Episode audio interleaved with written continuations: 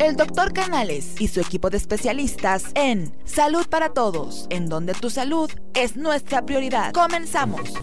¿Qué tal? Muy buenos días en uno más de tus programas Salud para Todos online, transmitiendo en vivo desde nuestra nueva sede, el Colegio de Ginecólogos y Obstetras, profesor doctor Alfonso Álvarez Bravo, el Hospital Español de México, cuya misión es promover la educación médica continua entre sus colegiados y asociados cuyo presidente es el doctor Jaime Kleiman, cabe mencionar que es un programa sin fines de lucro. Nos puedes escuchar y seguir por todas las redes sociales como Salud para Todos Online. Síguenos en Facebook, en Twitter, en YouTube, en Instagram, en Spotify y en todas las tiendas digitales. Les habla su amigo el doctor Roberto Canales, quien es médico internista y miembro de la Asociación Americana de Endocrinología Clínica. Les voy a presentar a nuestros co-conductores, el doctor Jaime Kleiman, eh, quien es ginecobstetra y se encuentra aquí en el Hospital Español de México. Buenos días a todos, muchísimas gracias. Buenos días a todos. El doctor Gabriel Rojas Posero, quien es ginecobstetra y también se encuentra aquí en el Hospital Español de México. Muy buenos días. Hoy tenemos el placer de tener al doctor Ernesto Peinberg Puente, que también es ginecobstetra y también se encuentra aquí en el Hospital Español de México. Buenos días. Buenos días. Ernesto, qué gusto tenerte aquí. Voy a dar parte de su carta curricular.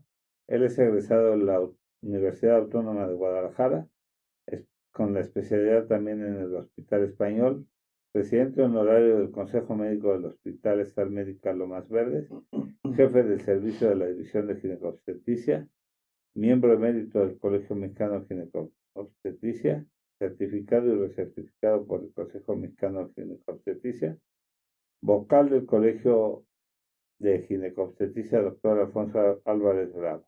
El tema que hoy nos ocupa, mitos y realidades del embarazo.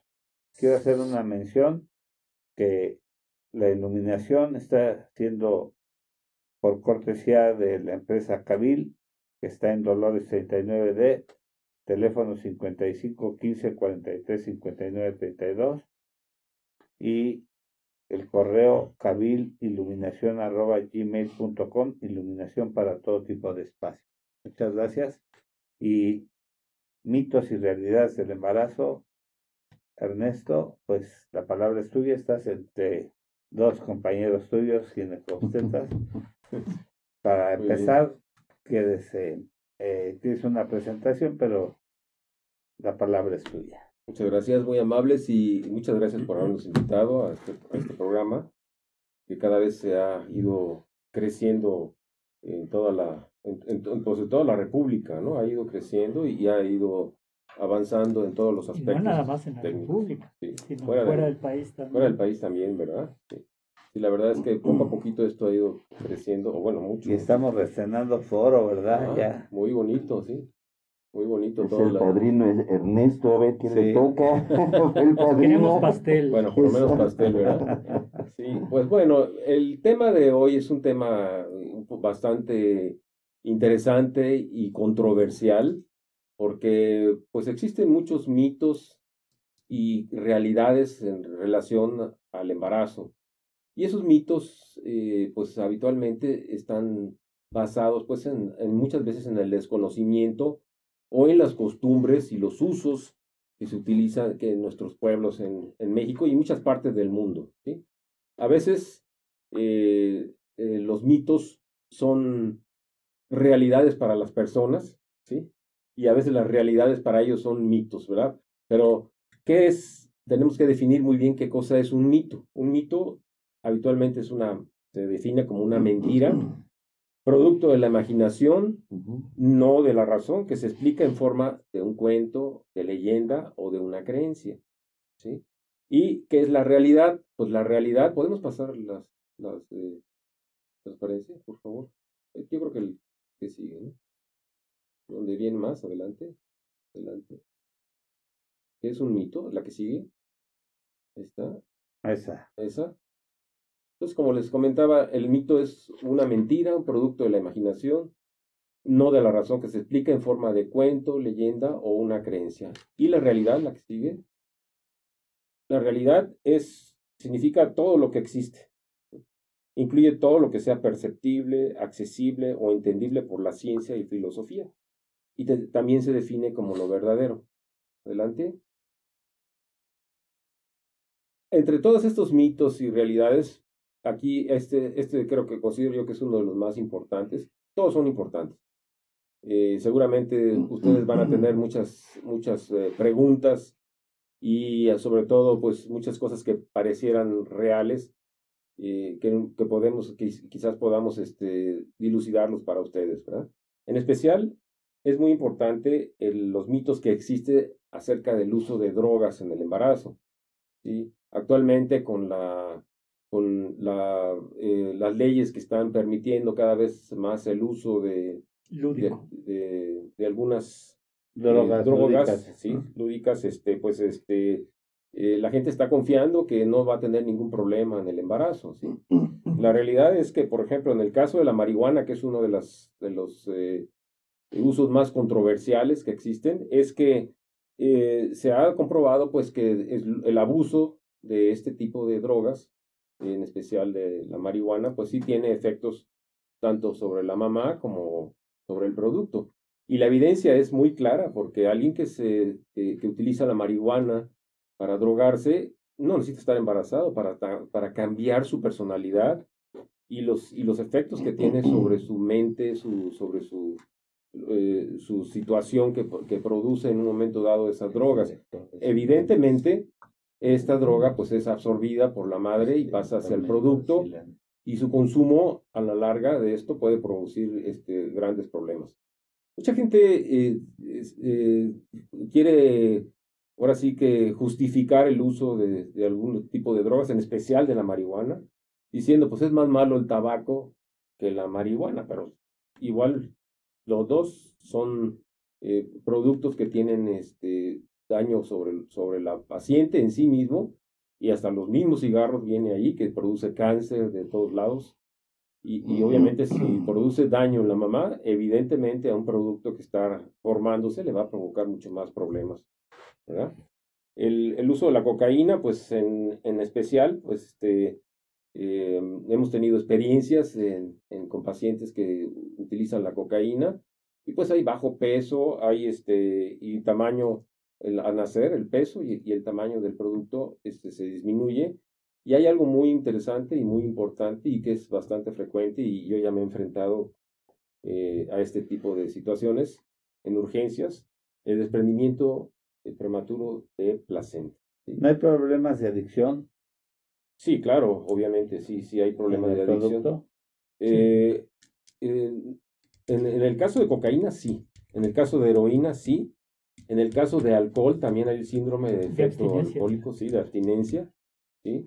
Y en el caso del tabaco, en el caso del tabaco, pues básicamente los problemas respiratorios, la baja oxigenación, el riesgo de partos prematuros y abortos espontáneos, ¿sí?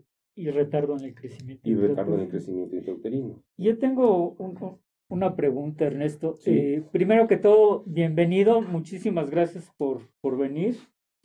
Este, pues es, es para nosotros aquí eh, un gusto y un honor tenerte. Sí, eh, estábamos platicando antes de, empezar el programa pues, que Ernesto y yo este, somos de la misma degeneración. Con diferente kilometraje. Con diferente kilometraje, exactamente. Sí, sí, sí. Pero bueno, eh, para entrar en tema, ahorita hablaste de la marihuana, obviamente de el uso lúdico de la marihuana. Eh, hoy en día la, la, marihuana la podemos dividir en, en, dos grandes rubros, ¿no? El tetrahidrocannabinol y el dihidrocannabinol. Y se dice que el, este, la, el, la forma del tetrahidro es, este, si mal no recuerdo, es la, la forma tóxica, la que nos produce alucinaciones, las que nos produce eh, eh, inclusive dependencia, y el, la dihidro, que es la, eh, la que se está usando en forma médica. ¿qué, ¿Qué nos puedes decir al respecto? Sí, efectivamente. La, la realidad es que no existen pruebas o no se han hecho estudios así a fondo para corroborar si, si una u otra pueden hacer daño al, al, producto. Pero basándonos un poquito en, en, este, en la experiencia eh, con pacientes que me ha tocado, muchos casos, sobre todo de pacientes jóvenes y bueno, y no tan jóvenes también, está muy difundido el uso de las drogas en, en, todo el mundo, ¿sí? Claro. Y me ha tocado casos, por ejemplo, tuve un caso de una paciente que un experimento de placenta, ni siquiera la toqué, ni siquiera la vi, la, la vi nada más en urgencias, no era paciente mía, soy como jefe de servicio, me llaman y la veo y estaba sangrando con una pancita ya grande, ¿de cuántas semanas tienes? 37 y medio. Oh, Entonces, ni siquiera la toqué, ¿no? Y la vi toda con, con tatuajes y con argollitas por todos lados. Y le dije, ¿consumes alguna droga? Me dijo, sí, todas. Todas. o sea, era metodista. Sí, sí. O sea, se metía de todo. Le pregunté yo, oye, este, ¿cocaína? No, sí. Este, ¿Marihuana? Sí. ¿Peyote? Sí. ¿LSD? Sí. ¿Heroína? Todo. O sea, ya no, no, no encontré más que preguntar porque no las conozco, ellos tienen más cosas, ¿no? El hashish también. Y este, no pregunté nada, agarré la paciente, la pasé directo a, bajo alfombra, a sala y afortunadamente estaba apenas desprendiéndose una parte de la placenta, una cuarta parte, el bebé salió bien, todo por acá. Y se le hizo después al bebé, a, esto voy ahorita porque viene relacionado con esto, se le hizo un, un este, antidoping al bebé, se le hizo de drogas y todo eso, ¿y qué creen? Limpio. Limpio. Es lo que decían Y entonces, pues eso no quiere decir, pues no significa que, que no le hacen, que no le pueden hacer daño. Tuvo gran suerte. O sea, la barrera la barrera la yo creo que ya tenía ahí defensas y todo de tantas cosas que se metía la señora. Pero sí, el uso del, de la marihuana, por ejemplo, ahorita en, este momento, eh, el, hay, una, hay una sustancia de la marihuana que es el Que es, eh, se está utilizando mucho para relajar, para, para, para inducir, para el dolor, para inducir el sueño y todo esto. Y está comercializada en todos lados. Y ¿eh? para las se pueden encontrar en farmacias y en todo esto. Y sí. Y se supone que no te hace, no te hace daño, ¿no? Se supone, ¿no? Sí. Se supone que no te hace daño. Entonces, pero en, en el embarazo no está aprobado nada de esto, ¿no? Mm. Nada de esto, ¿no? Hay un colega que es urgenciólogo, Toño Villalobos, este, dice que ¿Se acuerdan del mito de la caverna? Yo, yo no he escuchado, no sé, ustedes. Eh, eh, bueno, se refiere a hace muchos años eh, Platón decía que pues, supusiéramos que todos vivimos en una caverna y lo único que ves son tus sombras. Y entonces viene el conocimiento, la inteligencia y hay que descubrir qué hay afuera de esa caverna, pero la gente prefiere quedarse allá adentro, prefiere no tener el conocimiento y solamente imaginar, decir es malo, aquí me quedo muy cómodo. Entonces eso se refiere a mitos y realidades, ¿no? Algo así. Así es. Sí. Oh. No, pues es que qué pregunta de examen de este Marco Antonio.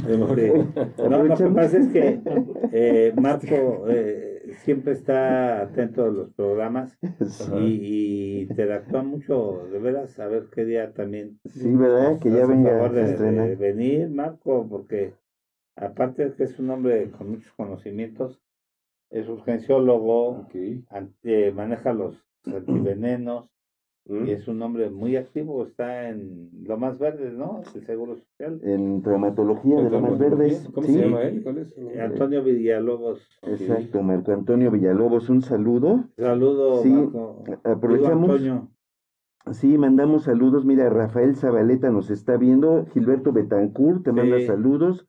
Roberto. Hilda Ruiz desde Napa, desde la ciudad de Napa. Exacto. Rafael Zabaleta desde Veracruz, muchos saludos, qué bueno que ya nos están sintonizando.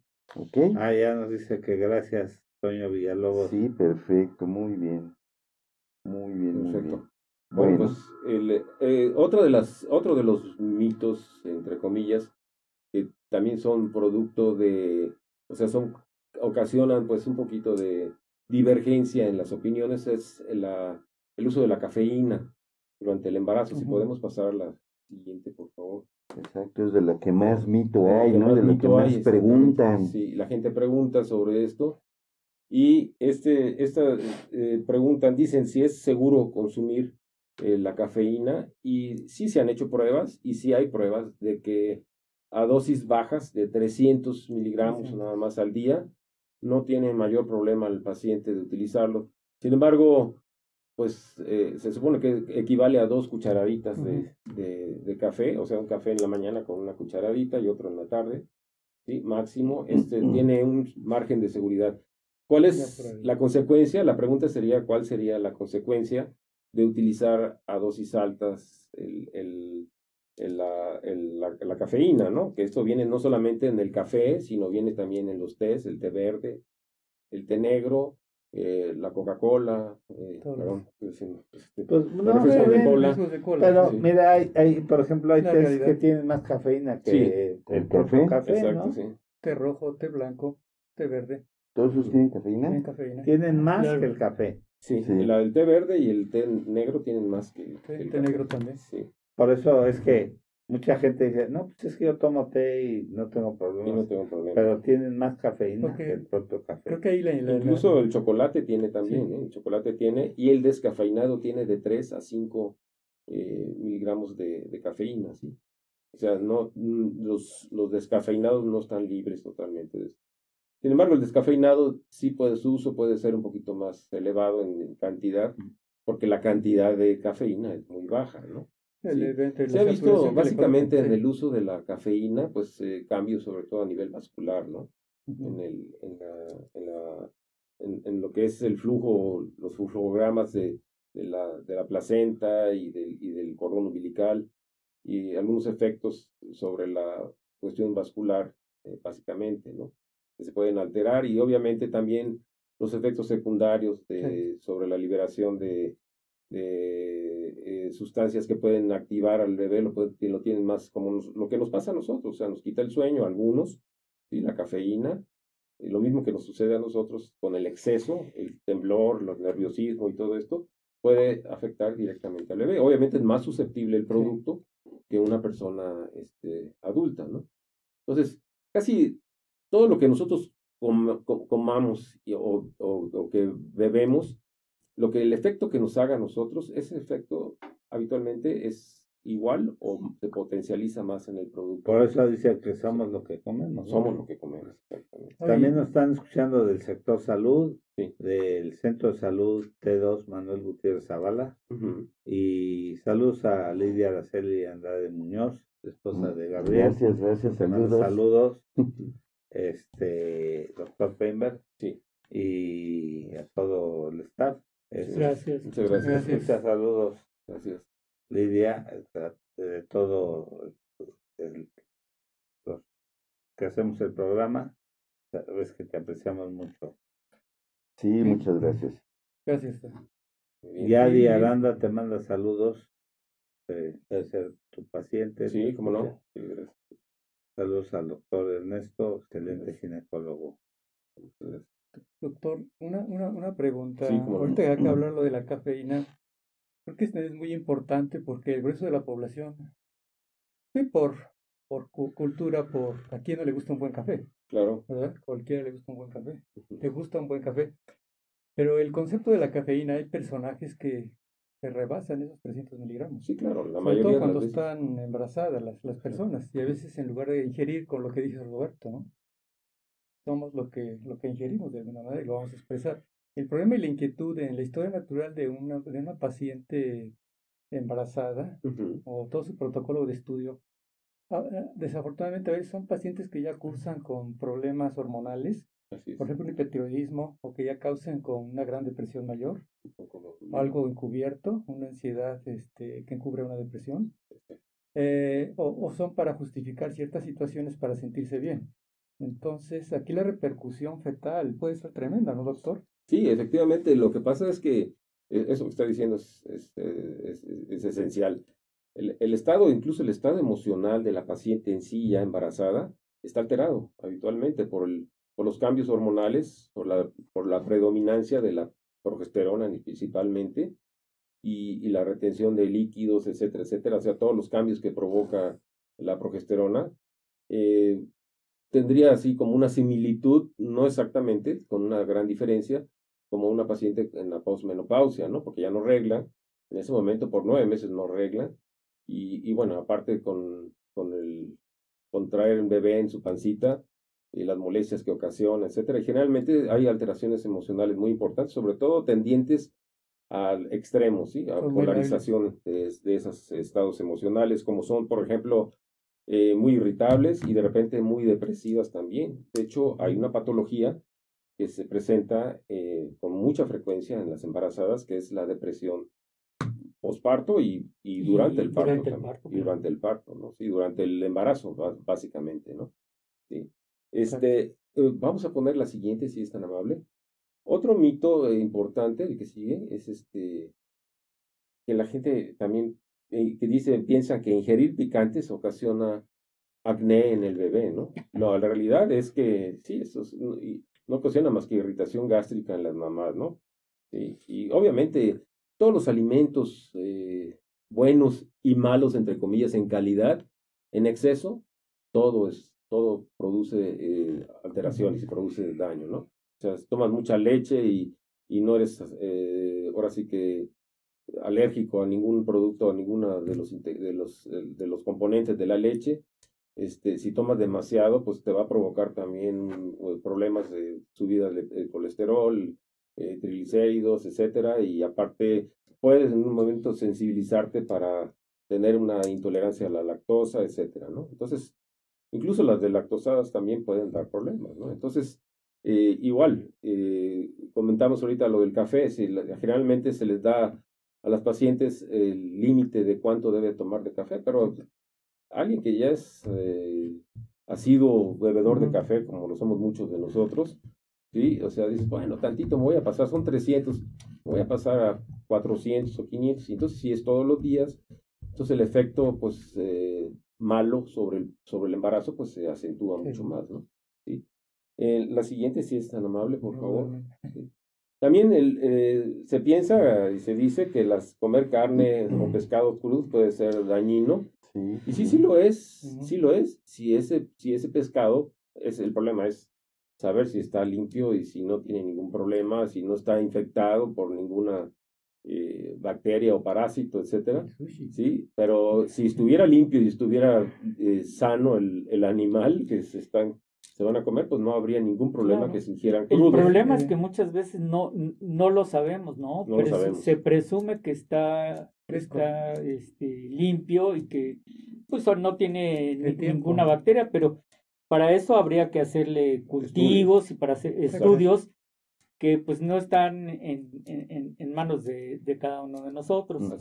Y, y que con respecto a eso mismo de pescados este, que están contaminados con mercurio. este mercurio con sí se supone que los pescados azules hormonas, ¿no? con bueno hormonas fíjate que en las granjas con eh, los pollos y, todo eso es, es, más. Es, más. que en los pescados. Los, pescados, básicamente los pescados azules, así les llaman, sí, que son... Arenque. Sí, ándale, todos, el, el pez vela, etcétera, etcétera, que son pescados azules, este, así, les, así los denominan, los, los, los, clasifican.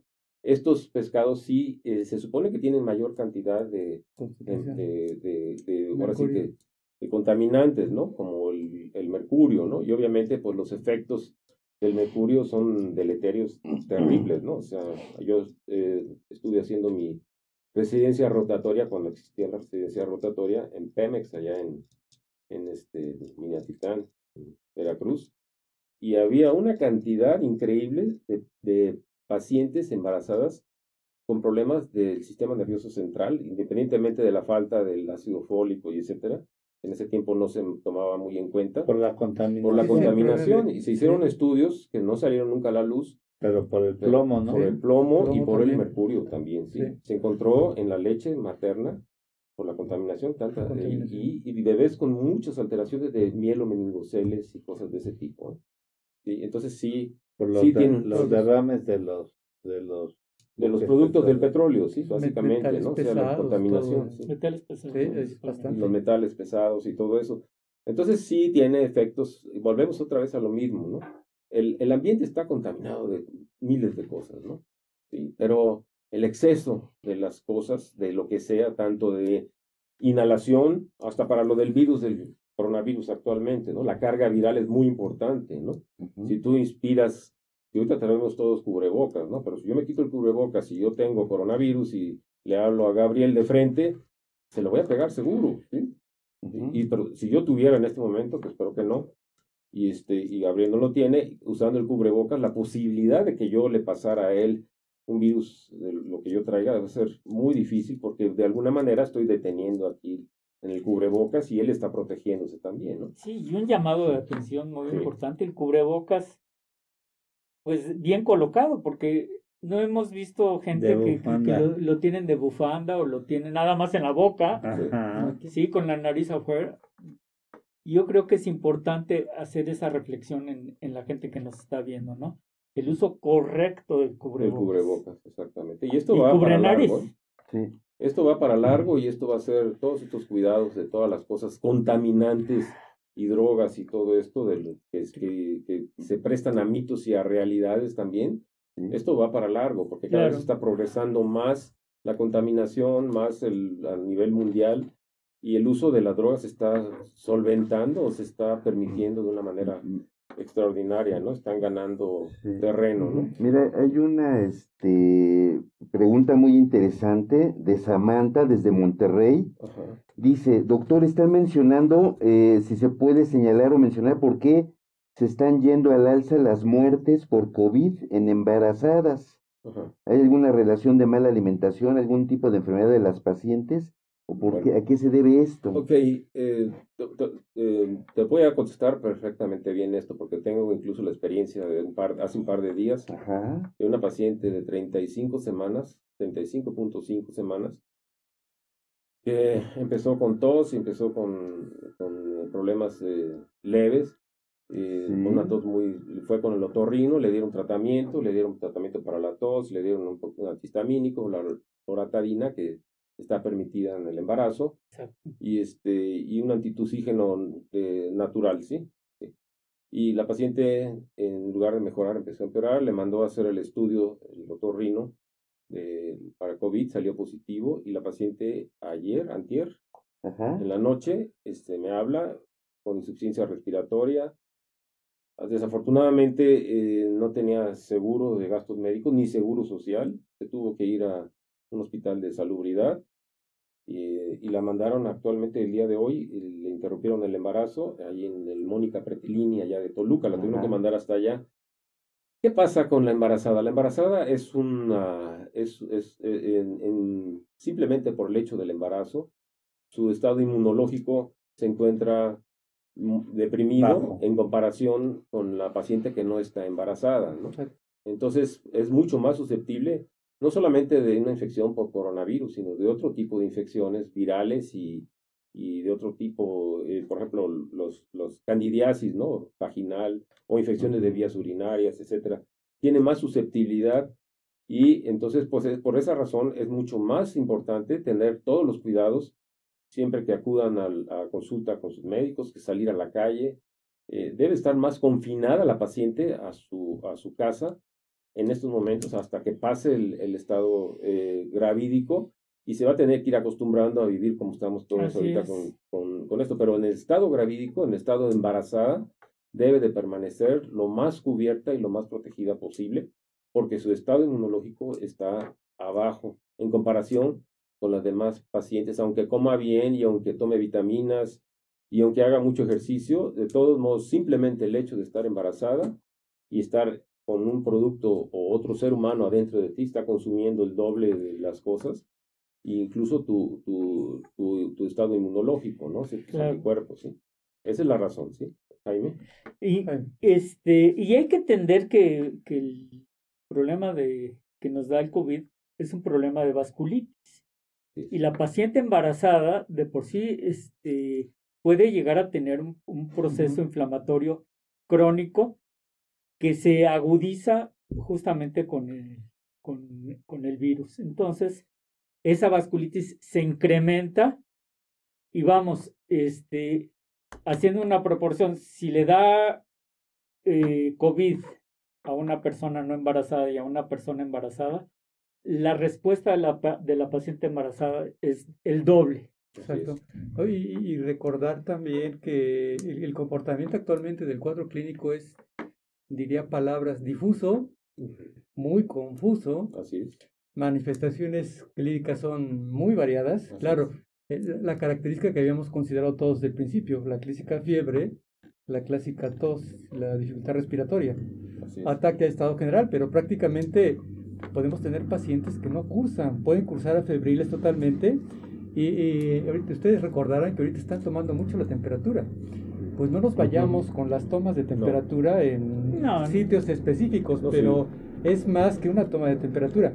Entonces, ¿a qué se debe tanto? Usted lo ha dicho, doctor, lo has dicho tú. Pues eso pasa primero por la, por la fase de tipo inflamatoria, después la inmunocoagulopatía, que es la vasculitis que tú mencionas hace un momento, Jaime, y en relación con la cantidad de carga viral. y lo que habías dicho, Jaime, lo que habían comentado, la falta de protección y sobre todo el hacinamiento y la promiscuidad familiar. Exactamente. Y hay es que, muy constante. Fíjate que eh, hemos visto, no sé si a ti te ha tocado, las pacientes con COVID embarazadas nos dan un cuadro muy característico, este, simulan un síndrome de HELP.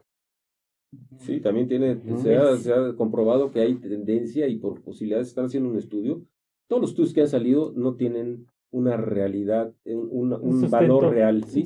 Porque son muy poco, poco tiempo. pero, exactamente. Pero sí, COVID se ha, se ha, visto que las pacientes con COVID tienen mayor tendencia a, desarrollar problemas de tipo la toxemia, ¿no? La, la preeclampsia, la eclampsia, etcétera, ¿no? Exactamente. Sí, y porque hay un, un estado procoagulativo, o sea, que, que hace que las pacientes, ¿qué quiere decir esto? Que, que, coagulan más eh, su sangre. Pues, pueden formar trombos. Pueden formar trombos, es un estado trombótico, ¿sí?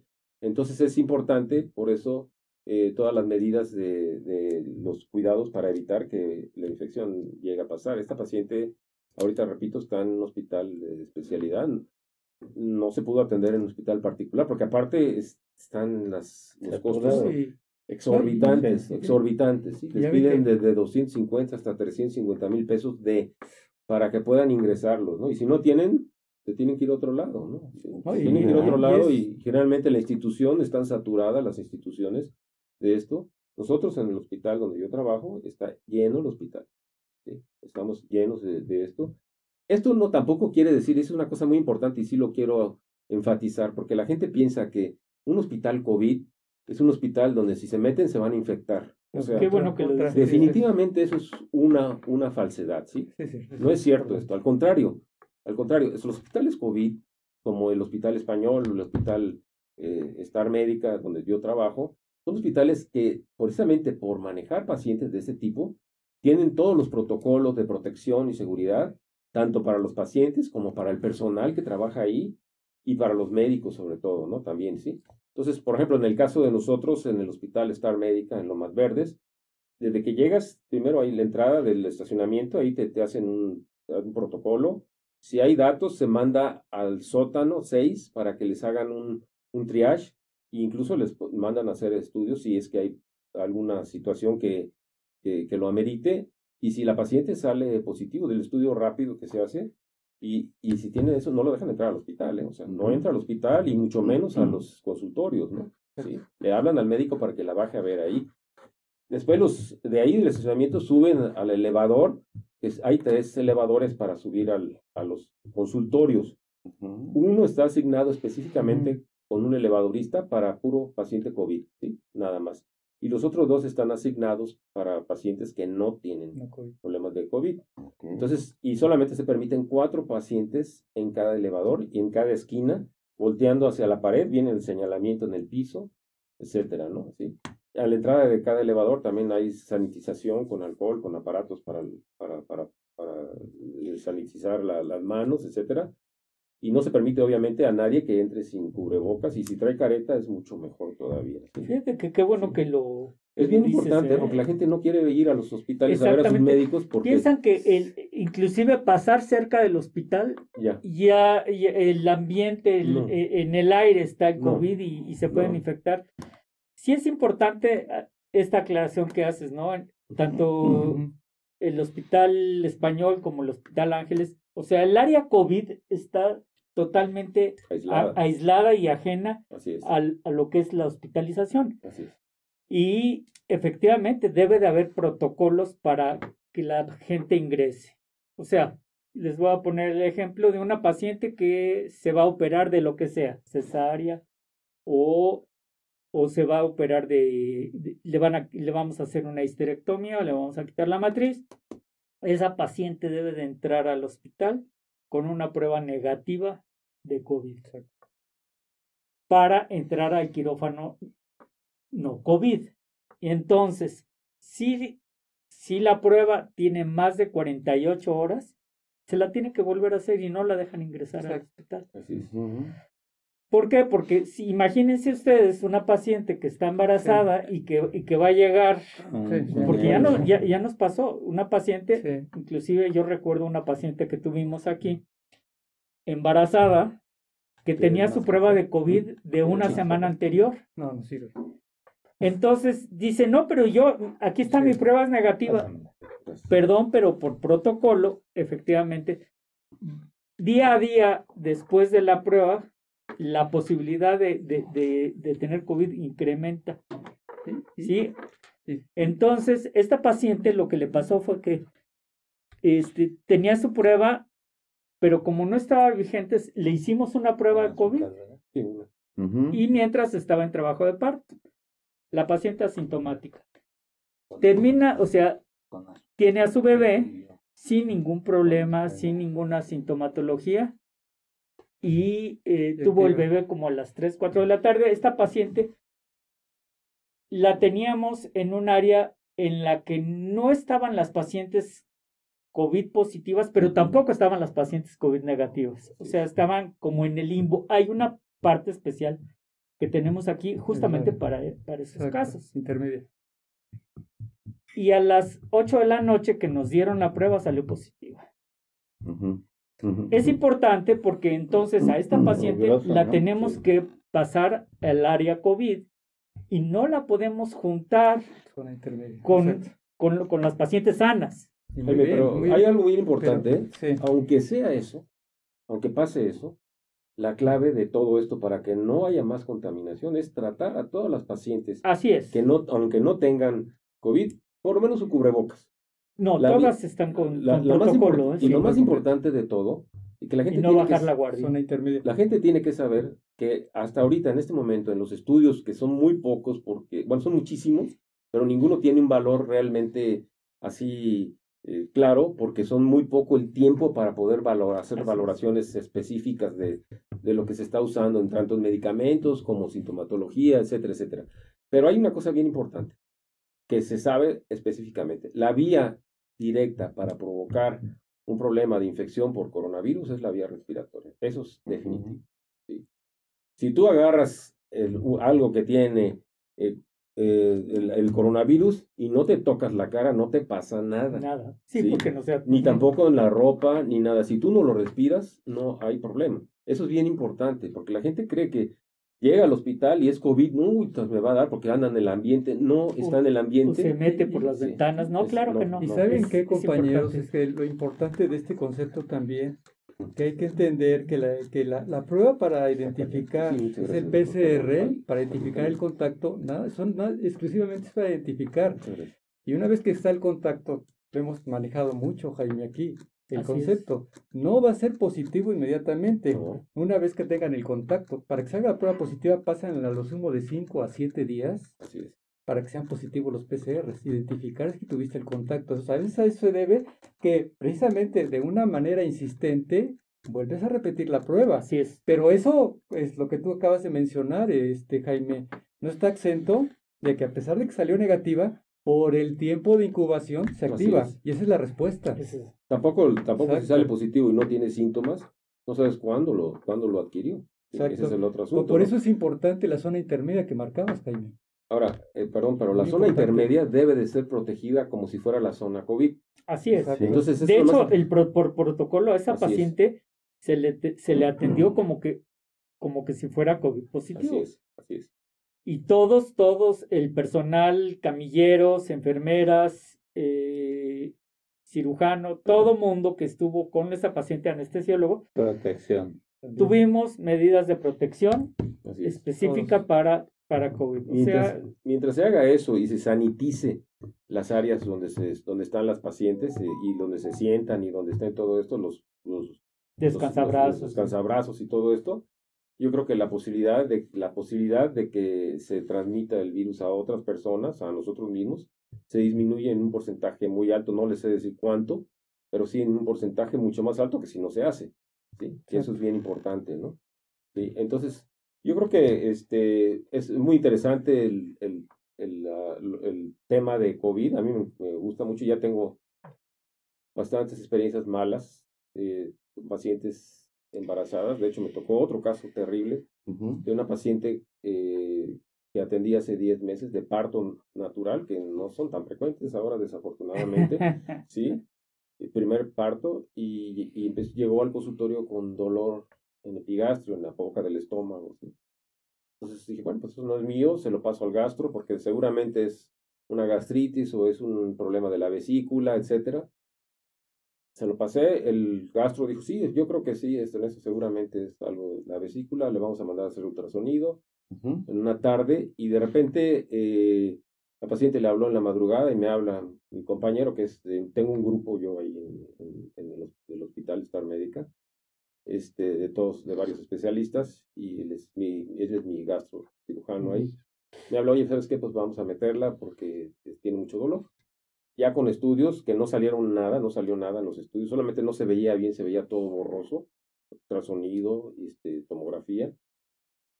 Y sorpresa, a la hora de entrar por láparos, negro el intestino, totalmente negro. ¿sí?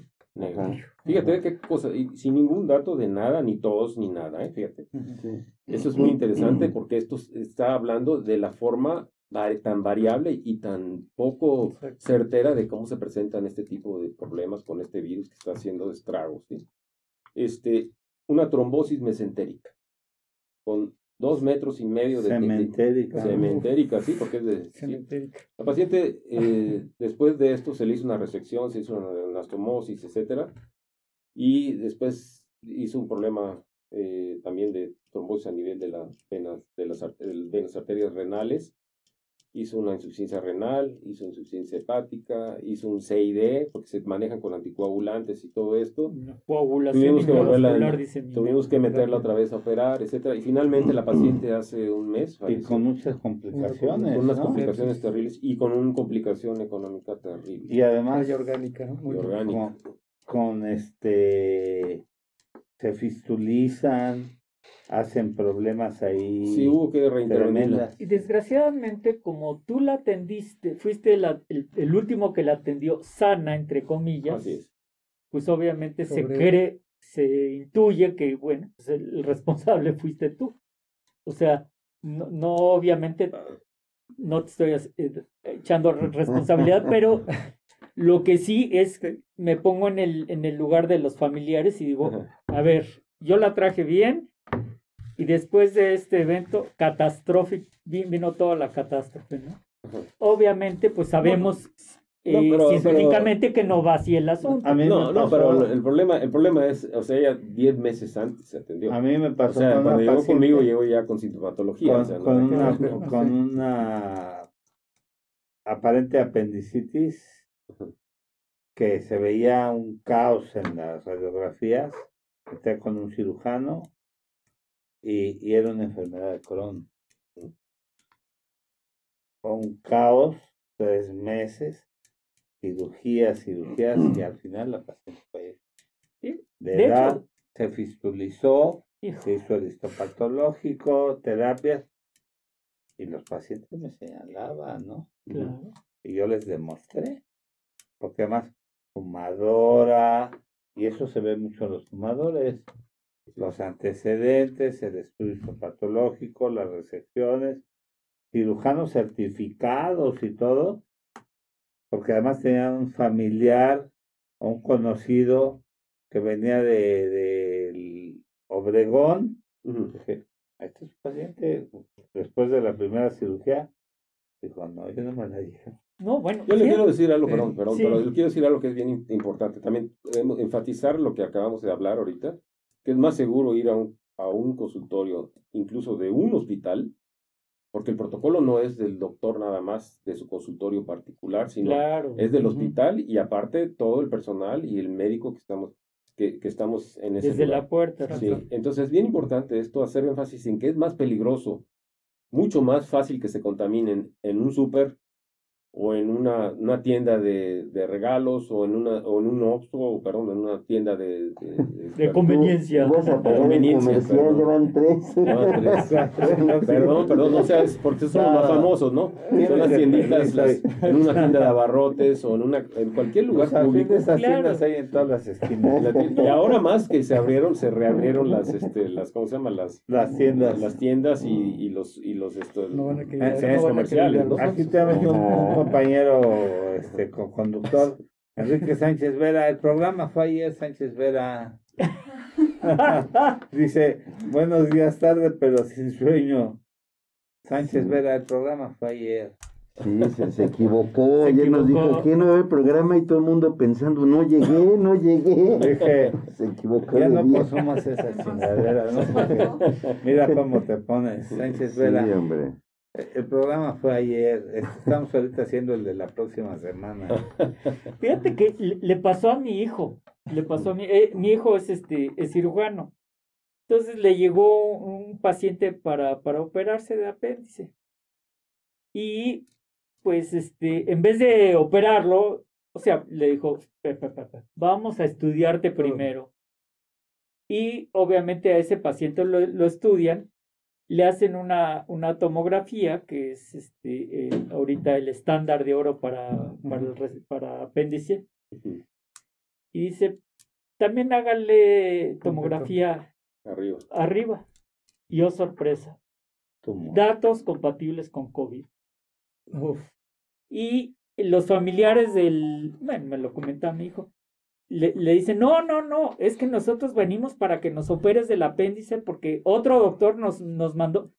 Les dice, no te voy a operar del apéndice porque tu, es- tu apéndice está sana. Tú lo que tienes es COVID. ¿sabes, Fíjate, ¿eh? ¿sabes, Jaime? ¿Cómo, cómo, cómo se van haciendo por- las ahorita cosas? que, que estás menciona- mencionando esto desde el punto de vista clínico. Sí es cierto porque más de, bueno, un- se, calcula un 50% de los pacientes que tienen una sintomatología de tipo leve, no complicada, que cursan con problemas de tipo respiratorio, que aparentemente pasan desapercibidos y no le hacen caso, se está encontrando últimamente eso que encontró, ¿cómo se llama tu hijo? Alan. Alan, eso que encontró Alan, sin pasar precisamente por un cuadro típico Sí, no, no hay, no hay nada. de, de COVID.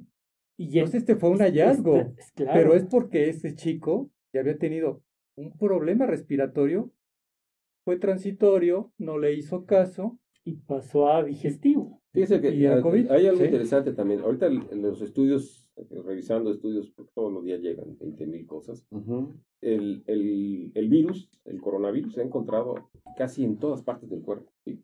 Incluso ha habido casos de meningitis también. O sea, allá en el hospital tuvimos un caso de esto y obviamente no le fue muy bien.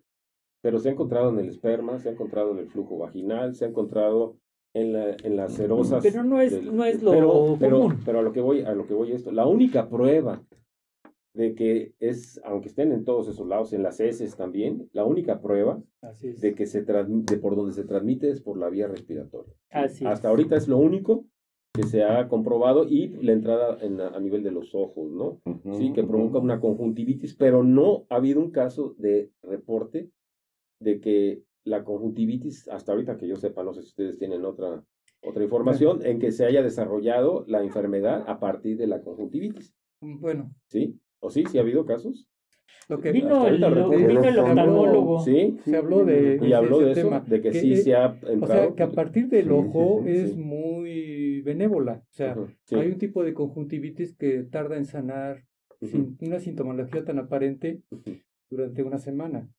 Pero, desafortunadamente, a diferencia de otro tipo de conjuntivitis que es muy malévola, por ejemplo, la adenovirus Ajá, sí. u otra infección de tipo ocular, esta no da tanta sintomatología. Es más, ni la da.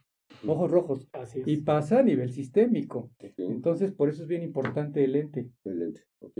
En el conducto nasolagrimal. Esa, esa es, la conexión que Es tiene la con la vía respiratoria. Aunque Seguimos viendo tu- que vía respiratoria es tu cubreboca. Sí.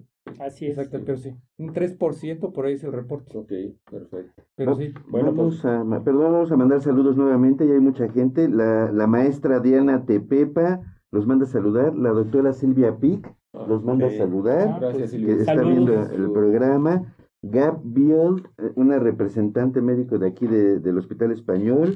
Rocío Serra Duperú, salud, nos manda a saludar a todos. Eh, ¿Quién más? Eh, Enrique Sánchez Vera, ya lo saludamos. Él y Carlos Augusto Mendoza Zamora, Enriquito. Mi saludos. hermano Serafín Canales. Exacto, qué bueno. Y Berenice López te manda a saludar, que eres el mejor ginecólogo, Ah, sí. tu paciente. Pues, Y pues estamos aquí, por favor, ya Guillermo saben. Riverol. Ajá. A todos los que nos acaban de sintonizar, los cibernautas, estamos revisando el tema mitos y realidades en el embarazo. Y Ya saben. afortunadamente va subiendo el rating, ¿eh? Exacto, exacto, nos está subiendo el rating. Pa- no es para menos, Ernesto. Sí. Digo, Gremly Cruz, la Sí. tanatóloga, Exacto. de Yucatán. Ah, ya ves. Sí, sí, sí, estamos aquí. Ya ves cómo tienes tus Bueno, pues fans. Fans. conocemos ahí. Bueno, yo creo que es el programa, básicamente. Oigan, programa. oigan, doctores, el, el tema es, es muy juicioso, sobre todo ustedes de la experiencia en ginecología. De- ve- Veo a las, o siento a las, a las damas embarazadas que están, están muy, muy aprensivas, están muy espantadas. Y, y, y el tema que Sí. constantemente se, se, se expresa, ¿no? O sea, yo no quiero ir al hospital porque ahí te matan. Ya, ya, ya se aclaró hace un momento que no debemos de caer en eso.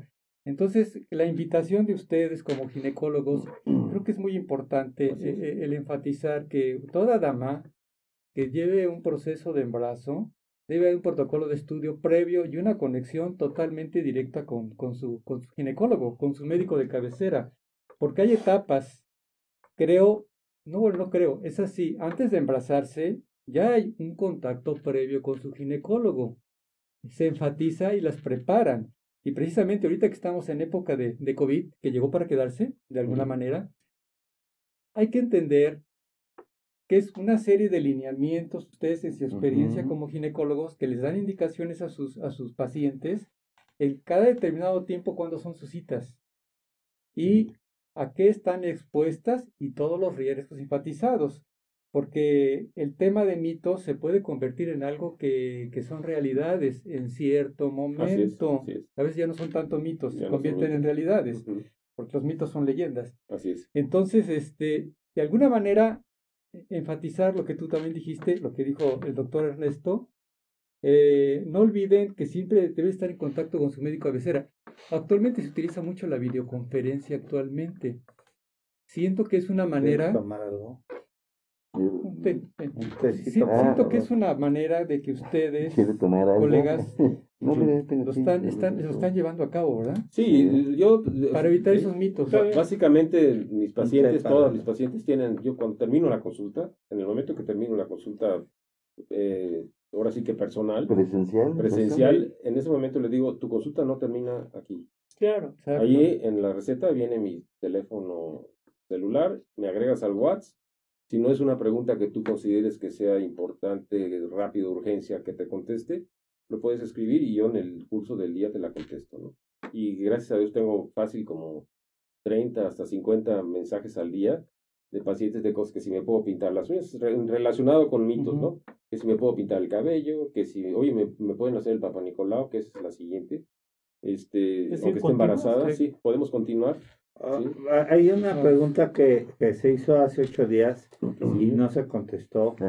Preguntaban mucho La que si sigue, la que sigue. relaciones sexuales y COVID, Ah, Vamos y por eso. relaciones esa sexuales y embarazo. Vamos por eso ahorita, ahorita vamos a adelantar. Ah, Es, es la Ah, siguiente ahorita- diapo. Ok, sí, lo vamos a Sí, tratar esa- esto. Eso es importante. Es, eh, dice que muchas de las veces la paciente piensa que es peligroso que, le, que la revisen, que le hagan una revisión ginecológica, o sea, que le pongan un espejo por vía vaginal y que eso puede ser, es un método invasivo o que le hagan un tacto. Todo depende de quién lo haga, cómo lo haga, ¿no? Eso es bien importante, ¿sí? Porque eso es- es súper Se importante. sienten ¿sí? algunas con un guante de box. Sí, sí, se sienten ultrajadas, ¿sí? Hay técnicas para hacer exploraciones, ¿eh? Claro. Generalmente eh, los médicos, eh, mm, o sea, tenemos que usar un poquito de gel. Eh, yo, por ejemplo, habitualmente, con todo respeto, lo que utilizo es primero un dedo nada más, le aviso al paciente y le está viendo en pantalla lo que yo voy a hacer.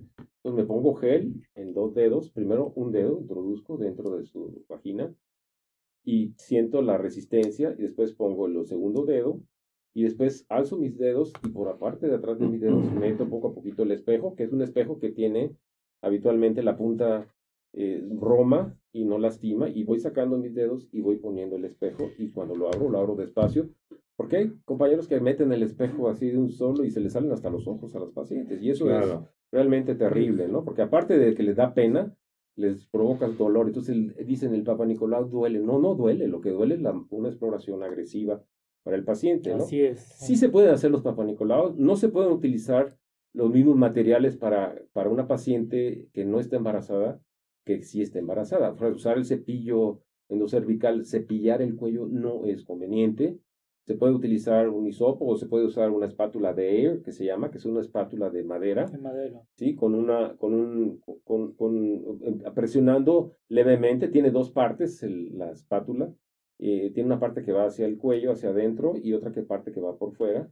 Y si lo haces con, con gentileza, es probable que no provoques ningún sangrado, puede haber un poquito de sangrado, pero habitualmente no le lastimas si lo sabes hacer. Eso es bien importante. Entonces, sí se puede hacer el Papa Nicolau durante el, embarazo.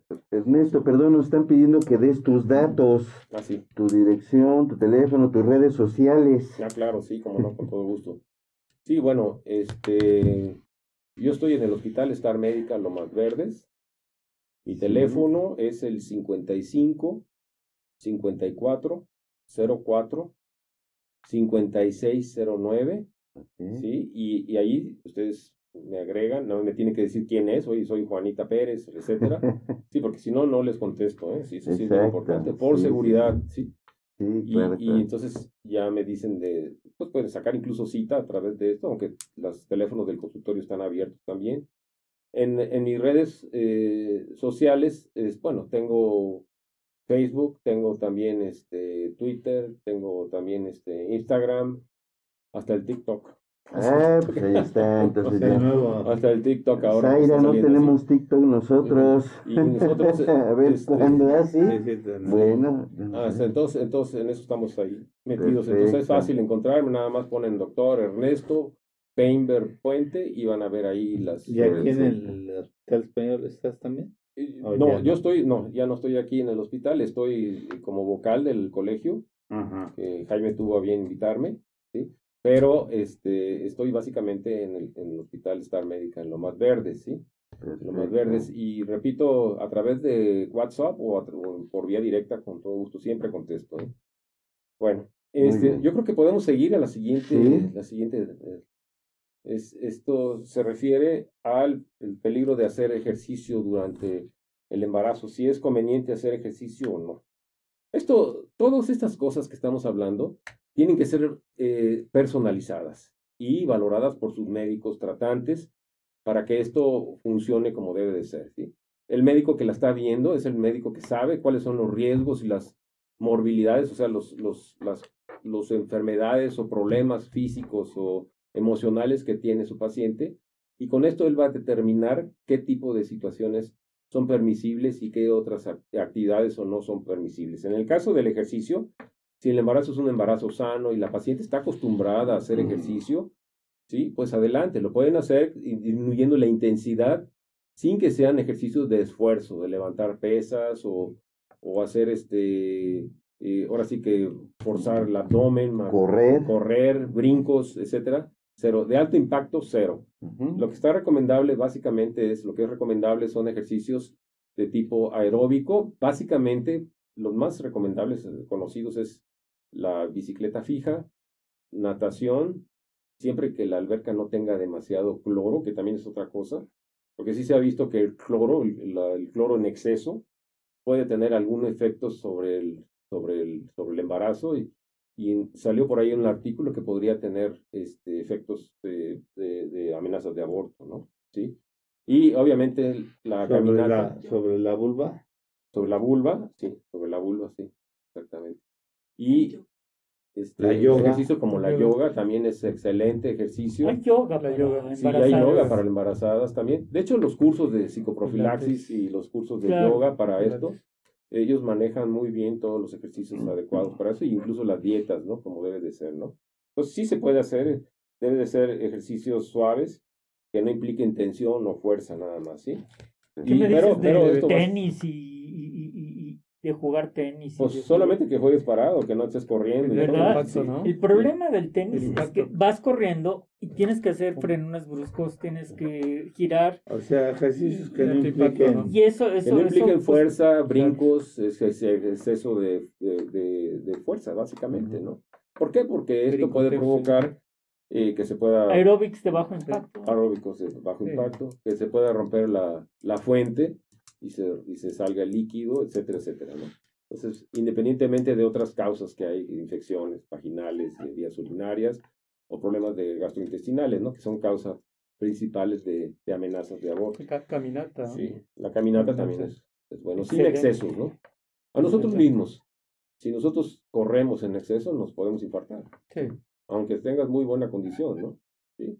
Entonces, también los brincos a la larga nos van a, a lastimar las rodillas, nos van a lastimar las, este, el- el- los, los pies, la- los, la- o sea, toda la zona de soporte de nuestro cuerpo, ¿no? Pues todo debe ser moderado. Si alguien no ha hecho ejercicio así habitualmente y está embarazada, puede iniciar con ejercicios, ahora sí que guiada por alguien, pero con ejercicios no de alto impacto. Y ¿no? algo Muy- que, que, que generalmente la dama, la tendencia tiene que cuando, cuando se agacha, flexiona para recoger algo, nunca flexiona las rodillas, la mayoría de ellas. Entonces, Todos embarazadas, flexionar las rodillas. Todos. es. lesiona la región lumbar. Exactamente, en brazos, le lesiona la, la región lumbar. Entonces hay que flexionar siempre las Así es. rodillas cuando se agacha. Eso es muy Eso es muy importante, no importante. solamente por lo que dices del se puede lastimar las rodillas, sino porque el movimiento de, de agacharse sin doblar las rodillas puede provocar una cosa que se llama hipotensión ortostática, ¿sí? A las pacientes que tienen mucha variabilidad en sus, en Sí, sus niveles de la presión arterial No le llega. y eso no le llega y se puede caer porque se marea, ¿no? Se puede, eso Oiga, es- O sea, no le llega al agua a los tinacos. a los Por, tinacos. por- por ahí que, porque se incrementa un poquito el segundo trimestre, ustedes que tienen la Sí, experiencia, es. aumentan los líquidos, hay Así un poquito es. de modilución, hay una anemia Pero el problema no es, fisiológica. no es tanto de aumento de los líquidos, sino que los vasos, o Se sea, expanden. lo- lo- las venas y las arterias también están dilatadas. tiende a la Entonces, hipotensión. Tienen menos presión, por eso la paciente... La- la- las, las embarazadas, normalmente nosotros en promedio tenemos un 5 litros de sangre a promedio, ¿no? ¿Sí? ¿Estoy en lo correcto? Correcto. Bueno, entonces en el embarazo se aumenta el 40%. Estamos hablando que tenemos 2 litros más, 4 por 5, 20. Sea, 2 litros más. Entonces estamos muy hemodiluidos. Lo que tú hablas de la, de la, fis- de la anemia fisiológica, se- se- precisamente ahí es donde se expresa esta situación, ¿no? En, en el que estamos con mayor cantidad de líquido y realmente la hemoglobina, a veces tienes una hemoglobina de 12 y a lo mejor es 13, ¿no?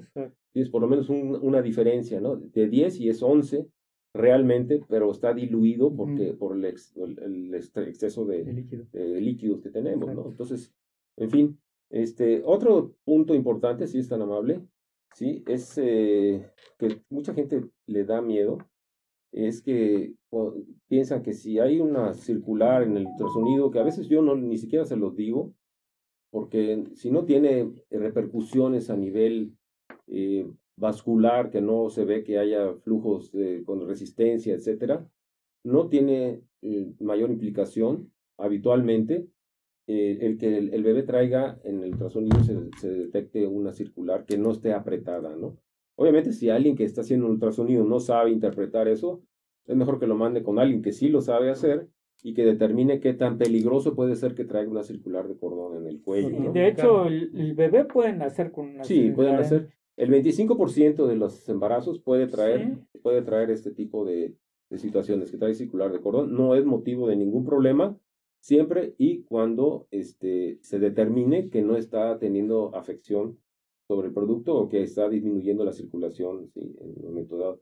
Los bebés hacen movimientos en tornillo, se dan vueltas así a veces, y cuando todavía no están encajados y a veces en un momento dado pueden este, tener una circular aparentemente y a los cinco minutos si estás haciendo ultrasonido lo vuelves a checar y ya no está. Se, dio la, se movió el bebé también. Eso puede ser también. Lo puede tener como en charretera. En charretera, etcétera, ¿no? Entonces, hay una pregunta muy interesante de Sonia que dice, doctores, ¿hay ejercicios para que la vagina se haga más flexible y no duela tanto en el parto? Sí, sí lo hay. Sí lo hay en los cursos de psicoprofilaxis. Se les enseña, por ejemplo, hay muchos ejercicios que se hacen precisamente para, para darle mayor elasticidad y mayor funcionalidad a la vagina, ¿sí? Este, incluso los músculos no solamente de la vagina, sino músculos del abdomen, ¿sí? La respiración, etcétera, etcétera. Un ejemplo, por ejemplo, para, para relajar la parte del, de la vulva y de la vagina cuando están en el, en el periné, cuando, cuando están en trabajo de parto, es el uso de las pelotas en, que se sientan y están eh, ahora sí que sentándose y, manejando ahí. Eso lo utilizan mucho en, los cursos de psicoprofilaxis, ¿no? O las dulas famosas actualmente, ¿no? Que antes eran las instructoras de psicoprofilaxis, ¿no? Sí, en, en fin, también depende mucho el, el, del ejercicio, el dolor, pues va a depender también del nivel de tolerancia que tenga cada persona. El umbral. El umbral del, del dolor, porque yo puedo pellizcar ahorita en este momento a los dos doctores en este, al, doctor Canales y al doctor Rojas al mismo tiempo y con la misma fuerza, y a lo mejor el doctor me dice, uh, ni me duele, y él me dice, carajo, o sea, suéltame, ¿no? Entonces, ese es lo que se refiere el umbral, a lo que se refiere el umbral del dolor para cada persona. Hay personas que se preparan, hay mujeres que se preparan perfectamente bien eh, para el trabajo de parto y para todo esto y toman el curso, pero en el momento del trabajo de parto, aunque estén muy concentradas, su umbral del dolor es terriblemente los traiciona y no toleran eh, seguir un trabajo de parto en una forma natural, ¿no? Como actualmente se está eh, utilizando, ¿no? El parto... que, que, mencionas esto, yo quiero que hacer aquí un paréntesis muy grande. Sí. Las pacientes creen que por tener a su bebé sin anestesia ya es tenerlo psicoprofiláctico. Ah. Y no, lo, lo, que acaba de decir Ernesto es algo muy cierto, o sea, no todas las pacientes tienen el mismo umbral al, al dolor, ¿sí? Y este, desde luego que el hecho de, de haber tomado el curso, el, el, hecho de haber hecho los ejercicios y todo, pues no se va a tirar a la basura, sí, entre comillas, por el hecho de solicitar eh, que le pongan una, un bloqueo peridural. Sí, terminan ocasiones en eso. Sí, y, y, en la gran mayoría. Y, y, yo siempre se lo digo a mis pacientes, ¿no? Que no se vean frustradas ante el hecho de que de, de, de, pedir, este, ¿por qué? Porque cuando la paciente puede solicitar eh, que le pongan el bloqueo peridural para quitarle el dolor, en el momento en que ella quiere y lo solicite durante el trabajo de parto. No sé si estés de acuerdo sí, conmigo. De acuerdo. Y de hecho es una cosa, hay una cosa muy importante, que los, los médicos, nosotros los obstetras, o sea, los que manejamos ginecología, la obstetricia se refiere a todo lo que es en relación al embarazo. Y, embarazo. ¿sí? este, y la ginecología, que somos gineco-obstetras, se refiere a todas las enfermedades en general que tienen las mujeres eh, en, en, el... Fuera del embarazo. En, fuera del embarazo, sí. Entonces, eh, nosotros como obstetras realmente en los partos, en los partos, eh, si todo viene normal y viene bien, si la paciente tolera perfectamente bien, nosotros prácticamente casi somos observadores de esto y estamos detectando cualquier situación que se pueda presentar en un momento dado que te requiera nuestra intervención.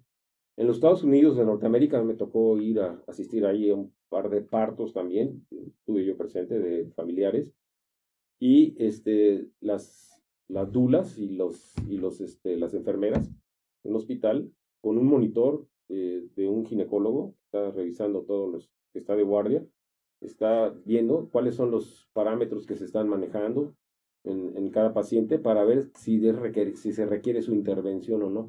Pero habitualmente las, las enfermeras ponen, por ejemplo, los dilatadores, las donas para dilatar el cuello y están vigilando el trabajo de parto, están viendo incluso el manejo de la, de la analgesia, se maneja la analgesia, ellos manejan, por ejemplo, el uso de, de, un poco, de una pequeña cantidad de morfina en la primera fase del trabajo de parto, ¿sabías? con pequeñas dosis hasta dos o tres dosis. y después ¿Te acuerdas de los coc- el cóctel el cóctel, el cóctel líquido, sí. Y después de Sí, las sí, 5 o 6 centímetros, ya les, si la paciente no tolera, les ponen su bloqueo. O los famosos epontolazos, ¿no? Ah, sí, de pontón se les ponía así. que Sí, decían, el parto sin dolor anunciaban. en Ah, sí. Así es. No, y, si, y si le duelen, no me pago. Entonces, aquí es, es, es importante pues la experiencia del, del obstetra, o sea, en la parte de obstetricia, para que realmente tengamos una función real de estar presentes en un trabajo de parto, ¿no? Que tengamos, que sepamos identificar cuándo hay un peligro Así para el bebé. Sí. Nuestro, nuestra ¿no? finalidad como médicos es que lleguemos a un final feliz entre la mamá, el bebé y eh, de acuerdo con el esposo, Sí. ¿no? También con, la familia, ¿no? Eso es lo nuestro, nuestro principal. Sí. Vamos a seguir la Ah, siguiente. en lo que la pasa nos están felicitando por eh, la, escen- la escenografía, ya vieron qué bonito letrero, la iluminación y todo esto es gracias a quién este quién nos los patrocinó Roberto. Ya, bueno, tenemos la iluminación por cortesía de Cabil Iluminación, que está en Dolores 39D, teléfono 55 15 43 59 32, correo cabililuminación arroba gmail.com, iluminación para todo tipo de espacios. Ellos nos donaron esas eh, hermosísimas lámparas LED Sí, para que tuviéramos sí. una mejor iluminación para nuestro Quedó espacio. muy- quedó muy No, y la, ¿eh? y la, la la manta, manta, la hizo nuestro amigo eh, Carlos, eh, ahorita les- sí es que se veía muy pálido, el invitado ya era Sí. manta blanca, imagínate, No, no, no, nos no. veíamos. No, aparte del color azul se ve muy Sí, bonito. Monroy dice. Carlos Monroy, Sí, nada más, yo le decía que pusiera aquí su nombre y su teléfono, pues sí. pero él dijo que, que era suficiente con que Entonces lo anunciamos también en el otro Carlos programa, ¿no? Monroy, sí. Lo- Los datos. Gracias, Carlos. Gracias, Carlos, Gracias. Por, por tu aportación para el programa y El apreciamos mucho tu trabajo. Muy. Gracias. Pues muchas gracias, Gracias. Ernesto. La que sigue. La que Entre- sigue, por entre favor. anuncios. No, no, no, esta es muy importante porque aquí también existen muchos, problemas, tanto en la cuestión de las drogas que manejamos al principio, Y, y preguntan también, dicen que los cuidados que debe tener en un embarazo normal, en un embarazo por inse- inseminación son los mismos, obviamente que sí, ¿no? no, fíjese que ¿No? no, no, y le voy a decir por qué. Porque el uso, la utilización de medicamentos, básicamente sí, pero en parte hay un, algún un extra en cuanto el, el uso, por ejemplo, de los medicamentos que se utilizaron, depende del procedimiento que se haya utilizado para, para estimular la ovulación, etcétera. Esto eh, favorece, por ejemplo, los, los, los eh, efectos trombóticos ¿verdad? en los pacientes. Sí, tenemos a veces pacientes con mayor posibilidad de desarrollar problemas de, de tromboembolias, etcétera, ¿no? Si se maneja, eh, si, no se, si no se vigila esa parte del, del manejo hormonal que se le da previo a, la, a las... No sé si estén de acuerdo ustedes, Jaime, este, Gabriel, Sí. ¿sí? Poquito- Básicamente sí tienes que tratarla como a todas las demás, pero sí, obviamente, Vigilar eh, vigilar ese algunos- tipo de... Son puntitos, eh, Puntitos. muy específicos Así que es. acaba de nombrar es. que sí es importante tomarlos en cuenta. Sí, el manejo que se le dio previo para lograr el embarazo, pues no es igual que si una paciente se embarazó normalmente, así le metieron chorrocientos mil, miles de, de dosis de, de Claro, hormonales sí, para sí, el que control. se mantuviera el hicieron embarazo. una ¿no? hiperovulación. o- Exacto. Sí, el, el síndrome de, de hiperestimulación también, ¿no? el crecimiento claro. de, Tanto de los eh, cuerpos lúteos quísticos del embarazo, pues son mucho mayor. A veces llegan a crecer hasta, no sé, 15 ¿no? o 20 Y, centímetros y sí. en ocasiones puede llegar a ser motivo de cirugía por el dolor o la torsión de un quiste, sí, de un cuerpo lúteo quístico del embarazo que fue sobreestimulado, ¿no? Entonces sí tiene sus, Sí, sus- sí, Sí, tiene sí, esas- tiene sus... sí, y por- sus que puntos. todo Bueno, se prevé, ¿no? O sea, Qué claro. bueno que lo... Y aquí viene precisamente relacionado con eso el otro mito de que el mito, entre comillas, de medicamentos pueden dañar o malformar a mi bebé. Sí, si no están indicados por una persona o un médico que esté, que sepa que puede utilizar o no. Claro, La- aquí hay que recordar que Sí. la FDA Sí. este, hizo un, un- eh, o sea, puso a los medicamentos, les es. dio denominaciones A, B, C, D y X. Y X, así es, eso es lo que también vamos a mostrar. Ujú. Entonces, el- la- el- esa clasificación que estaba mencionando el doctor Kleiman, Este, bueno, yo hice un diplomado de dos años de farmacología recientemente, que terminé hace dos años, más o menos, y precisamente se, hizo, se hacen revisiones continuas de, de, los, de, los medicamentos. A veces hay medicamentos que se pensaba que no tenían ningún efecto dañino y se les encuentra, ¿no? Básicamente, lo más importante es tratar de utilizar lo menos posible de medicamentos, sobre todo en los primeros tres meses, que es el periodo en que se está formando el, el bebé, ¿sí? Posteriormente, eh, yo he tenido pacientes, por ejemplo, con problemas de epilepsia, con problemas de lupus incluso, utilizando medicamentos, dosis de corticoides a dosis altísimas y todo esto, esos eh, que sí tienen efectos sobre el producto, pero se, pero tienes que utilizarlos porque si no el paciente se muere, o sea, se, o sea, tienes que hacerlo, ¿no? O tienen alguna infección que tienes que tratarla y, pones la balanza. Pones la balanza y dices, bueno, esto se lo tengo que hacer.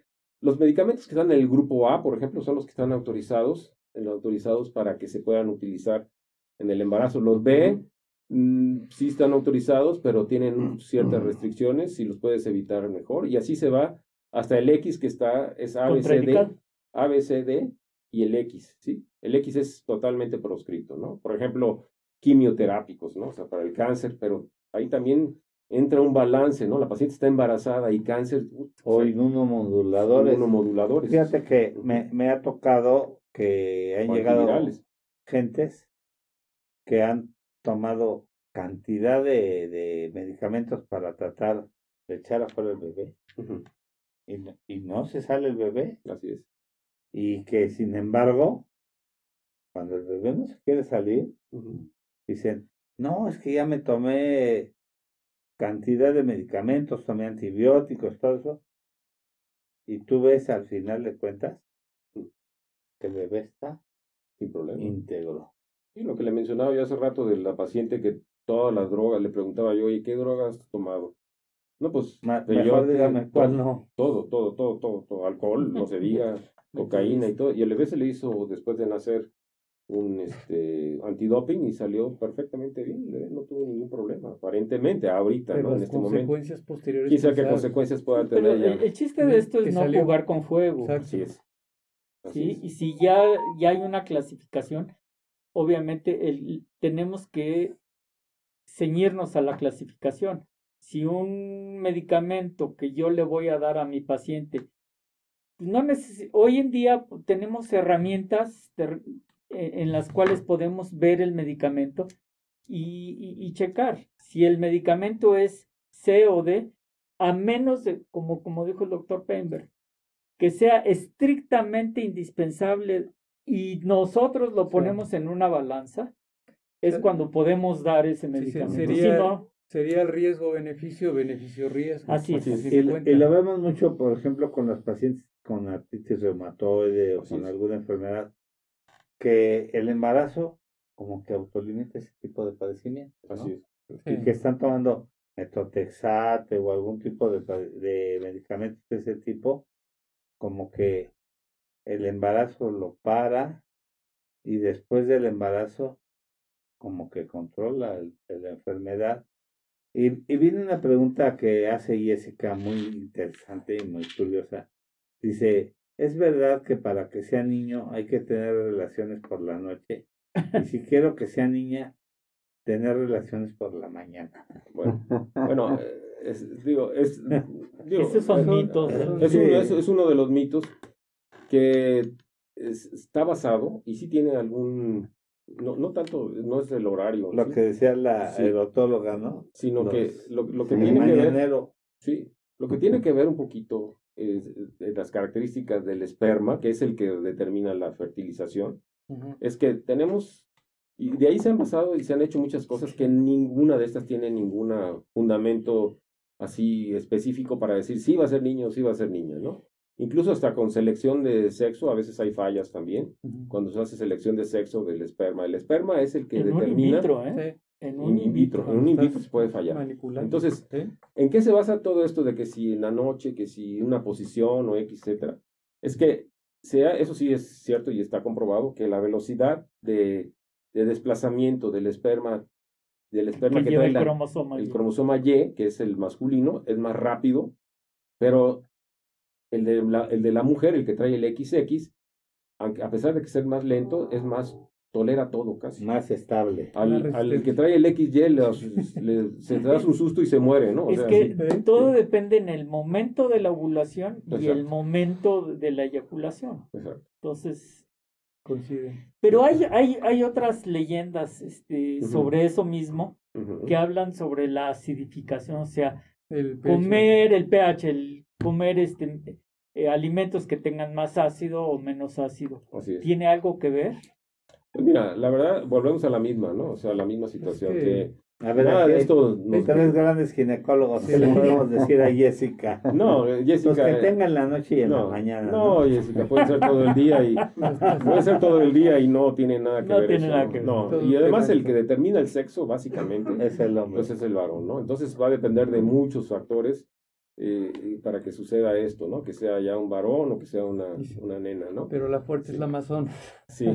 y la más fuerte, la que tolera más y la que dura más. Es la mujer. Es la mujer. De, hecho, actualmente el, hay El sexo débil, ¿no? No, incluso por, por eso, entre comillas. El balance de la población actual, antes la cantidad de hombres era mucho más arriba. Es más alta la mujer. Que, que, que las mujeres. Y ahora actualmente la estamos mujer, un poquito más arriba. Nosotros somos el sexo débil. Es que es uno a tres, Exactamente, por ejemplo, en los recién nacidos, la, eh, la grasa de la mujer, la grasa magra, en los bebés de bajo peso es más estable, o sea, resisten más.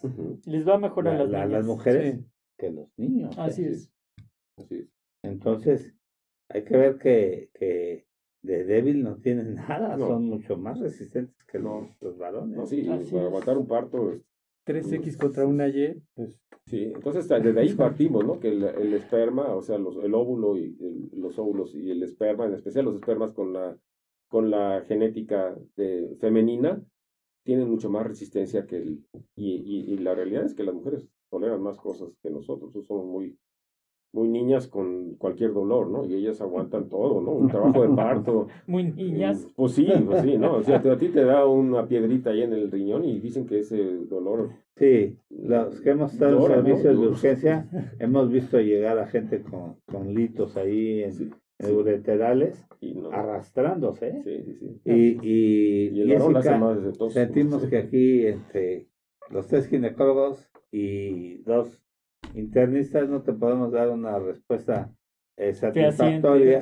sería un tema de, de desarrollar en de que comas tipo de alimentos o de Muy que ampliamente. o sea, hay muchas hay muchas hay muchas mitos, muchos mitos muchos mitos que, que a veces funcionan porque realmente el tener un niño o una niña es como que una moneda al aire. que, que, de luna llena y que verdad sí sí sí que una posición hay que sí hay mucho de eso. Sí la probabilidad es 50%. Así es. Hay mucha gente que dice sí funciona, es porque le cayó la moneda del lado que le tocó, pero nada más era posible que sí o que no. Exacto. Y si cae parada. Y si cae, ah, bueno, esa, esa ese ya es otro asunto.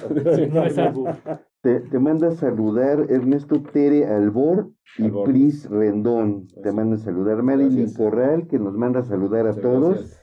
Muchas Y- gracias. Y Marce García, la esposa de Ernesto Sánchez de Vera. Sánchez Vera. Y su bebé Que ya Emiliano. lo despierte, ¿no? Sí, Bueno, podemos seguir en las, las siguientes. Sí, adelante. adelante.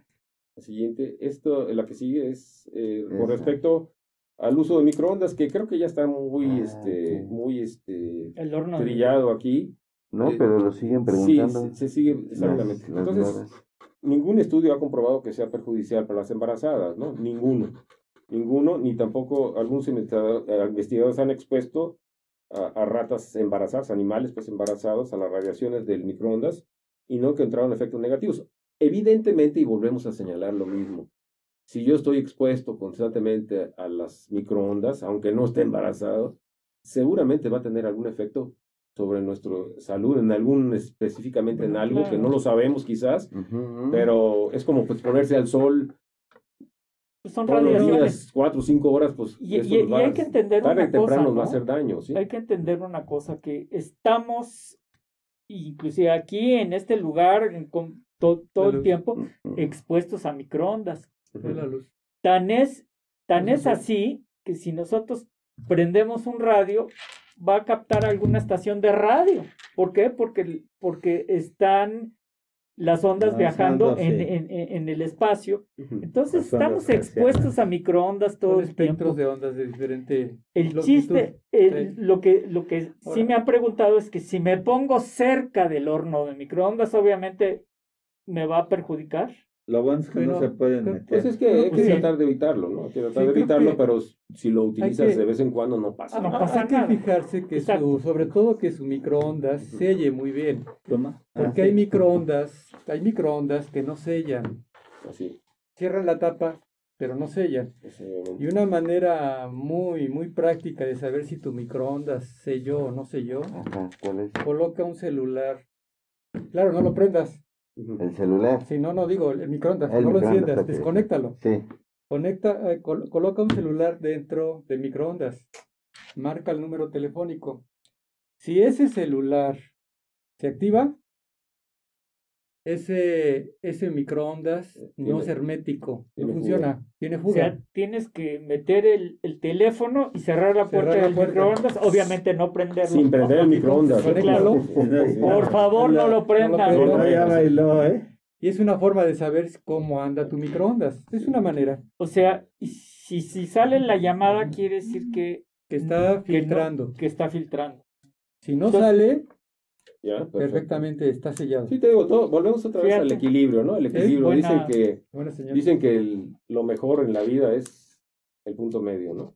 De las cosas, ¿no? Y el punto Nada más que el punto medio y el punto G. y el punto medio solamente que es lo más difícil de obtener, ¿verdad? Lo más difícil de que suceda, ¿no? Entonces, el microondas no hace daño si se utilizan de una forma, pues, racional, ¿no? ¿Sí? ¿Y qué es una forma racional? Pues no estar parado todo el día picándole y eso por, a ver si me pasa algo, ¿no? claro, si, lo, temen tanto, úsenlo lo menos posible, usen el calor convencional. El siguiente, la, práctico. la siguiente pregunta, el siguiente mito es jugar con las mascotas. Eso eh, puede provocar algún problema. Específicamente, si la paciente, si sus mascotas, primero también depende de que las mascotas sean de casa, que no anden en la calle, que, nos, que estén sanas, que estén vacunados, que que, que, sus excrementos, sus desechos no sean, no sean dentro de la casa, etcétera. Sobre todo en el caso de los gatos, ¿no? En los gatos es muy importante porque hay enfermedades, hay una enfermedad muy importante, la toxoplasmosis, que puede provocar no solamente abortos, sino malformaciones del sistema nervioso central y de otras cosas que, que, de otros eh, sitios que son realmente no compatibles con la vida, ¿no? Entonces, sí es importante, eh, sí se puede convivir, hay gente que es alérgica también al pelo de los animales o algo de los animales. Pues evidentemente hay que evitarlo, ¿no? Para que suceda. Doctor, hay, una prueba llamada TORCH, ¿no? El TORCH, sí, ahí sí. sí para toxoplasmosis, sí, para rubiola, citomegalovirus, herpes virus. Herpes y sífilis. ¿Qué es el cajón? Sífilis, que es el de cajón. Cuando tienen animales, es conviene hacer ese estudio precisamente para descartar que vaya a haber alguna contaminación. La siguiente es con relación a si voy al dentista o no, porque te hablan mm. la paciente y te dicen, oye doctor, me van a poner anestesia, pero yo dije que no. Entonces, la verdad es que eh, se puede hacer, incluso se pueden tomar radiografías de, la, de los dientes y todo eso, siempre que se use una protección de plomo. de plomo, ¿no? No, exactamente. Un mandil de plomo para proteger el abdomen del, del bebé y, este, y se supone que también la tiroides, ¿eh? también es otro punto. ¿eh? Sí. Entonces, eso es bien importante. La anestesia que generalmente se utiliza en las, en, en los, con los dentistas es anestesia local. si lo ponen bien, no pasa nada. Si no pasa a sistema, eh, a, sistemático hacia todo el cuerpo, no pasa nada. Si no entra en un vaso, pero se pueden atender. De hecho, es por, conveniente por lo menos dos veces durante el embarazo asistir con el odontólogo para que le revise sus... Ahí quisiera agregar dentro de los efectos secundarios de los fármacos, por ejemplo, la penicilina procaínica, ¿no? Ajá. Entonces, en relación a la lidocaína, ¿no? ¿Puede haber un efecto de reacción cruzada, doctor? un efecto, sí puede haber, sí, claro que sí. Entonces, tener el antecedente, decirle al, a su odontólogo, obviamente, que la reacción alérgica y no nada más en, en, el embarazo, también fuera del embarazo. Fuera del embarazo, Siempre tener el dato, el antecedente previo. Sí. Como un dato para evitar. A veces, a, veces muchos, muchos medicamentos, no, la paciente no es alérgica al medicamento, sino al vehículo que lleva el medicamento. sobre todo cuando son medicamentos inyectables, ¿no? Parenterales, ¿no? Eso es bien importante, pero es muy difícil saberlo. Entonces lo mejor es evitarlos y punto, ¿no? Sí, y que no tengan temor porque el odontólogo tiene una, una manera de manejar esa situación. Claro, Tiene opciones. Claro, sí. Y aparte siempre se ponen en contacto con nosotros para solicitarnos. La, siguiente está en relación a las, a Dicen que la mujer embarazada gana un hijo y pierde un diente. Ese es ah, el, exactamente. Ah, bueno. El, el, bueno, es un mito, obviamente. Un diente, ¿no? Ese, ahí, ahí eso que dices, eh, sí es cierto, o sea, mucha gente lo dice, pero precisamente porque eh, está muy en relación con el uso del calcio, o sea, con los suplementos vitamínicos, en la que sí, efectivamente, de las cosas que más se, se consumen durante el embarazo de una paciente es el ácido fólico, que se necesitan más bien, el hierro y el calcio, son los tres básicos así que tienen que los demás medicamentos, los demás vitaminas son importantes, pero estas son muy Sobre todo, doctor, antes del embarazo. Antes del embarazo y durante el embarazo. Tres meses antes, ¿verdad? Exactamente, tres meses, sí. También, eh, otro de los mitos también que se, eh, que se preguntan también es si asolearse es perjudicial para el embarazo. No lo es, no lo es, salvo que obviamente el exceso de... Que se rosticen, ¿no? Sí, que se rosticen, pues obviamente eso les va a perjudicar no solamente eh, ahora sí que su piel y todo eso, sino les puede dar hasta cáncer de la piel, ¿no? Entonces, ahorita la capa de ozono se ha perdido y, y esto hace que los rayos solares eh, sean más dañinos, por eso hay que usar siempre un protector solar. Yo en especial a mis pacientes embarazadas les digo que no se asoleen, y si van a solearse, no lo hagan así a propósito, ¿no? De acostarse a solearse. Como lagartijas. Sino que se pongan un protector solar, y, pero no se, se van a directamente. ahora, ¿no? no, y, además el, el, Se manchan su piel. Se mancha, se mancha, el plasma. Sí, el plasma del embarazo se acentúa. Todo el horario. Sí. Claro, claro. el horario, tú lo acabas de decir, es muy importante, ¿no? Porque los rayos este, UV penetran más en la atmósfera en ciertos... Eh, Aparte de la melatonina, en, en, todos los hormonas se, se incrementa, se incrementa. Su, función en, en, el embarazo y eso hace que, que incluso sin asolearse, y esa es la prueba, no, esa es una, el aumento del color de los pezones, el aumento de color en las axilas, la en la vulva, la línea morena, que es aquí en medio. Eso está hablando de que la melatonina está trabajando más, activa. y si lo activas con el sol, pues es mucho, más. Oigan, doctores, a, lo que me, antes, antes que se me, se me pase, cuando estábamos hablando de la cuestión dental, creo que ahí es bien importante, hay un tema de, de enfermedad periodontal. Así es. Donde hay infecciones de el el embarazo, placas ¿eh? Eh, y acumuladas y infecciones, hay abscesos. Entonces, ahí tener el cuidado y la recomendación, más que es el concepto que tú habías mencionado, Jaime, de que se pierde un, diente, el, concepto sería más que nada saber que sus piezas dentales no estén absedadas, que no tengan periodontitis. ¿Por qué? Porque esto se puede prestar a una endocarditis, una infección sistémica, algo a distancia, un tipo de bacteremia, o un, un problema a nivel renal, a nivel neurológico. Entonces sí considérenlo. Claro. Y eso es muy importante, mujeres embarazadas. Realmente el épulis, el épulis que es, el épulis es como la hinchazón, se puede decir, de la gingivitis, de, las, de las encías. Y no está básicamente en este caso en el embarazo, cuando es puramente por el embarazo. Sí puede ser provocado por infecciones, pero básicamente está provocado en algunas pacientes que tienen mayor susceptibilidad de receptores de hormonas en, las, en el tejido periodontal, ¿verdad? Eso es lo que se ha visto y a veces este, las pacientes no se pueden cepillar porque sangran muy fácilmente sus encías.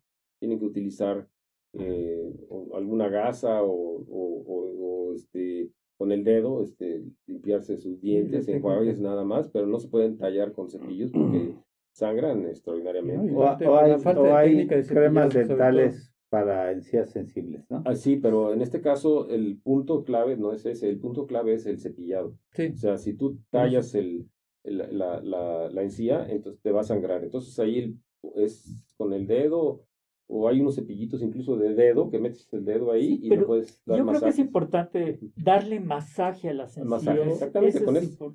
Sobre, todo el concepto este viene a, lo siguiente. Generalmente los que cursan con un grado de inflamación de, de, de todo lo que es la gingiva, la región blanda, generalmente es por mala técnica de cepillado y eso trae como consecuencia precisamente este tipo de complicación. Entonces, que vayan con su médico, que les enseñe a hacer un buen cepillado para evitar este tipo de complicaciones. Este será el mensaje también.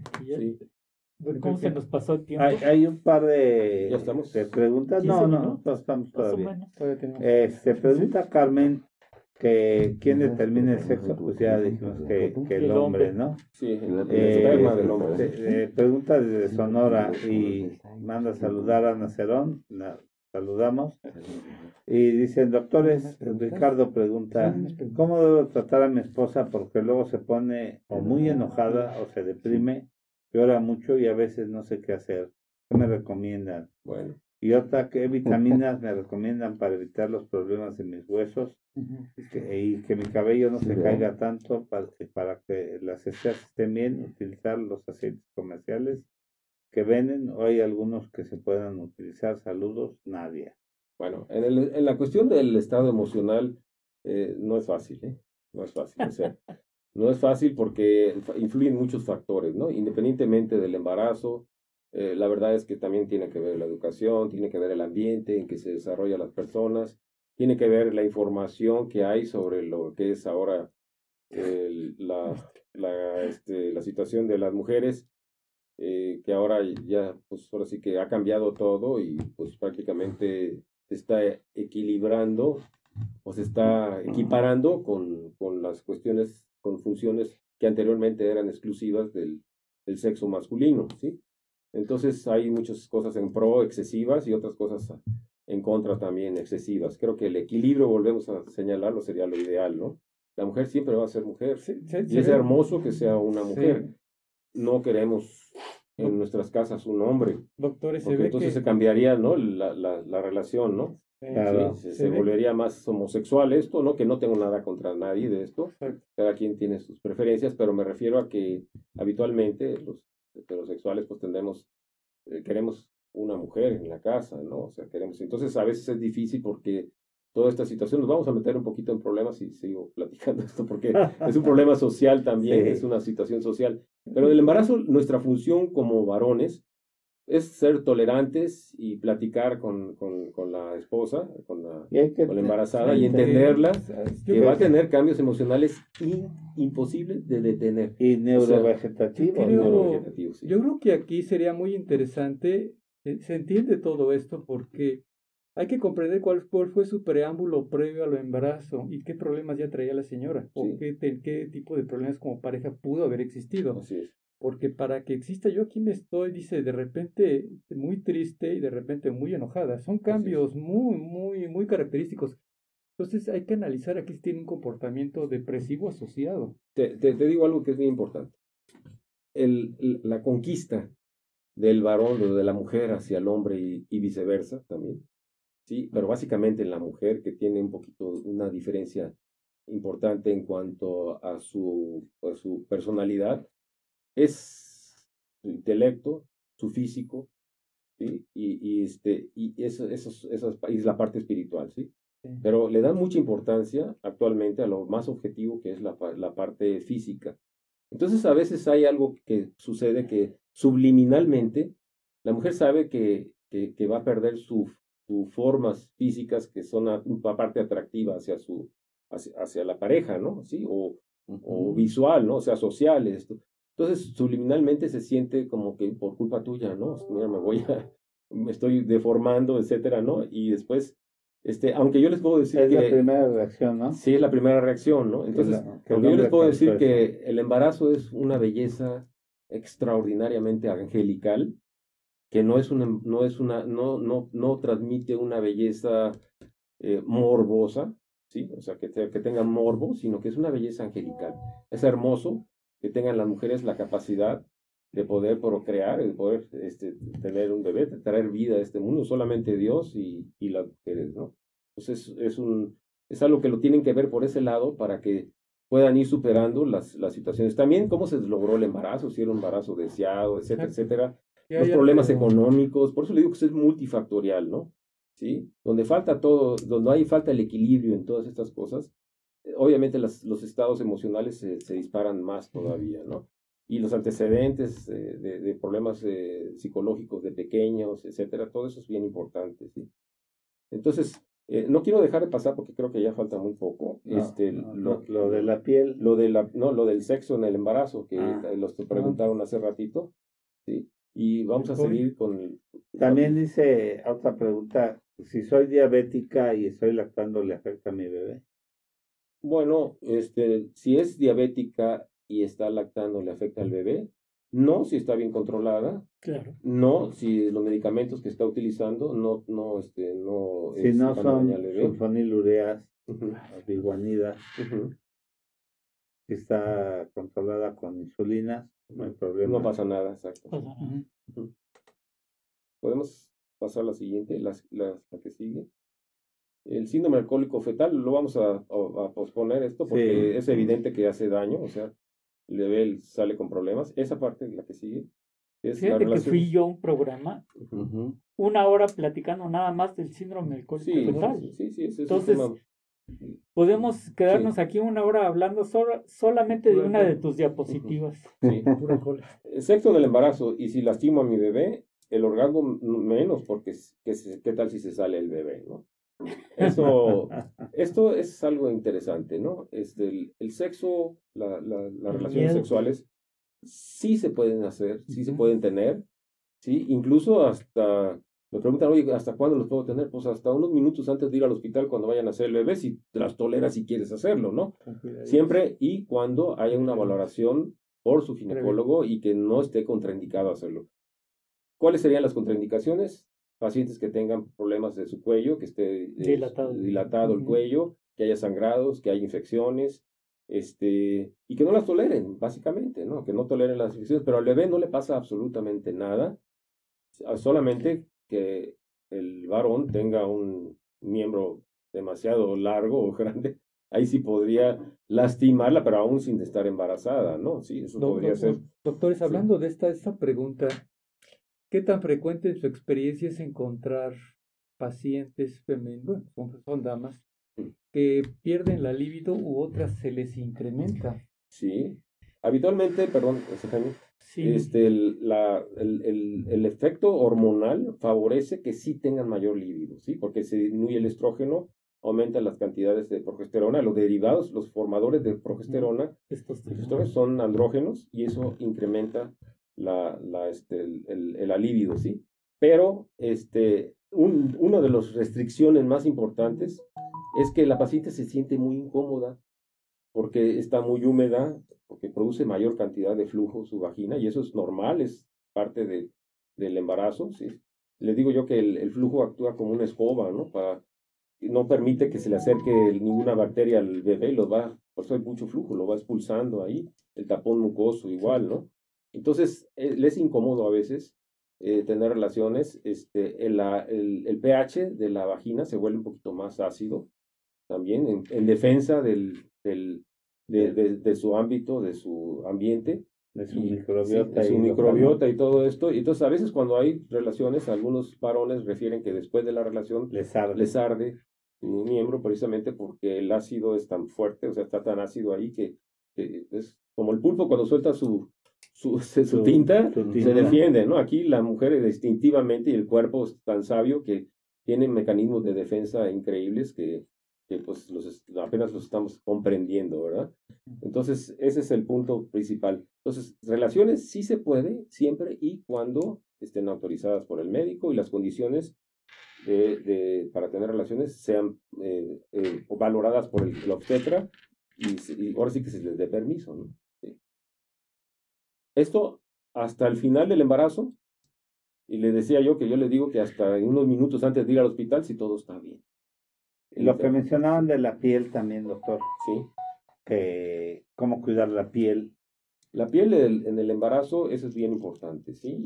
Y habitualmente traemos genéticamente, cada paciente, cada persona trae genéticamente predeterminado el tipo de piel que, que tiene. Hay pacientes que tienen, y hombres eh, nosotros que tenemos tendencia a tener manchas, a hacer arrugas antes de tiempo, este, a tener canas antes de tiempo o, o nunca hacer canas, algunos, o calvicie. O que se nos vean las ideas, ¿no? Se nos vayan las ideas, sí. Entonces esto eh, va a depender mucho de la genética del paciente, pero básicamente hay que tener lubricada la piel porque se va estirando la piel.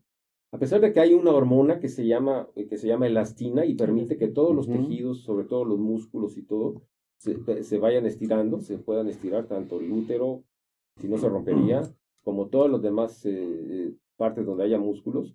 Este, esto, a pesar de eso, la piel tiene un, un límite, ¿sí? Y cuando pasa de ese límite, por sobrepeso o por resequedad excesiva y todo eso, se cuartea.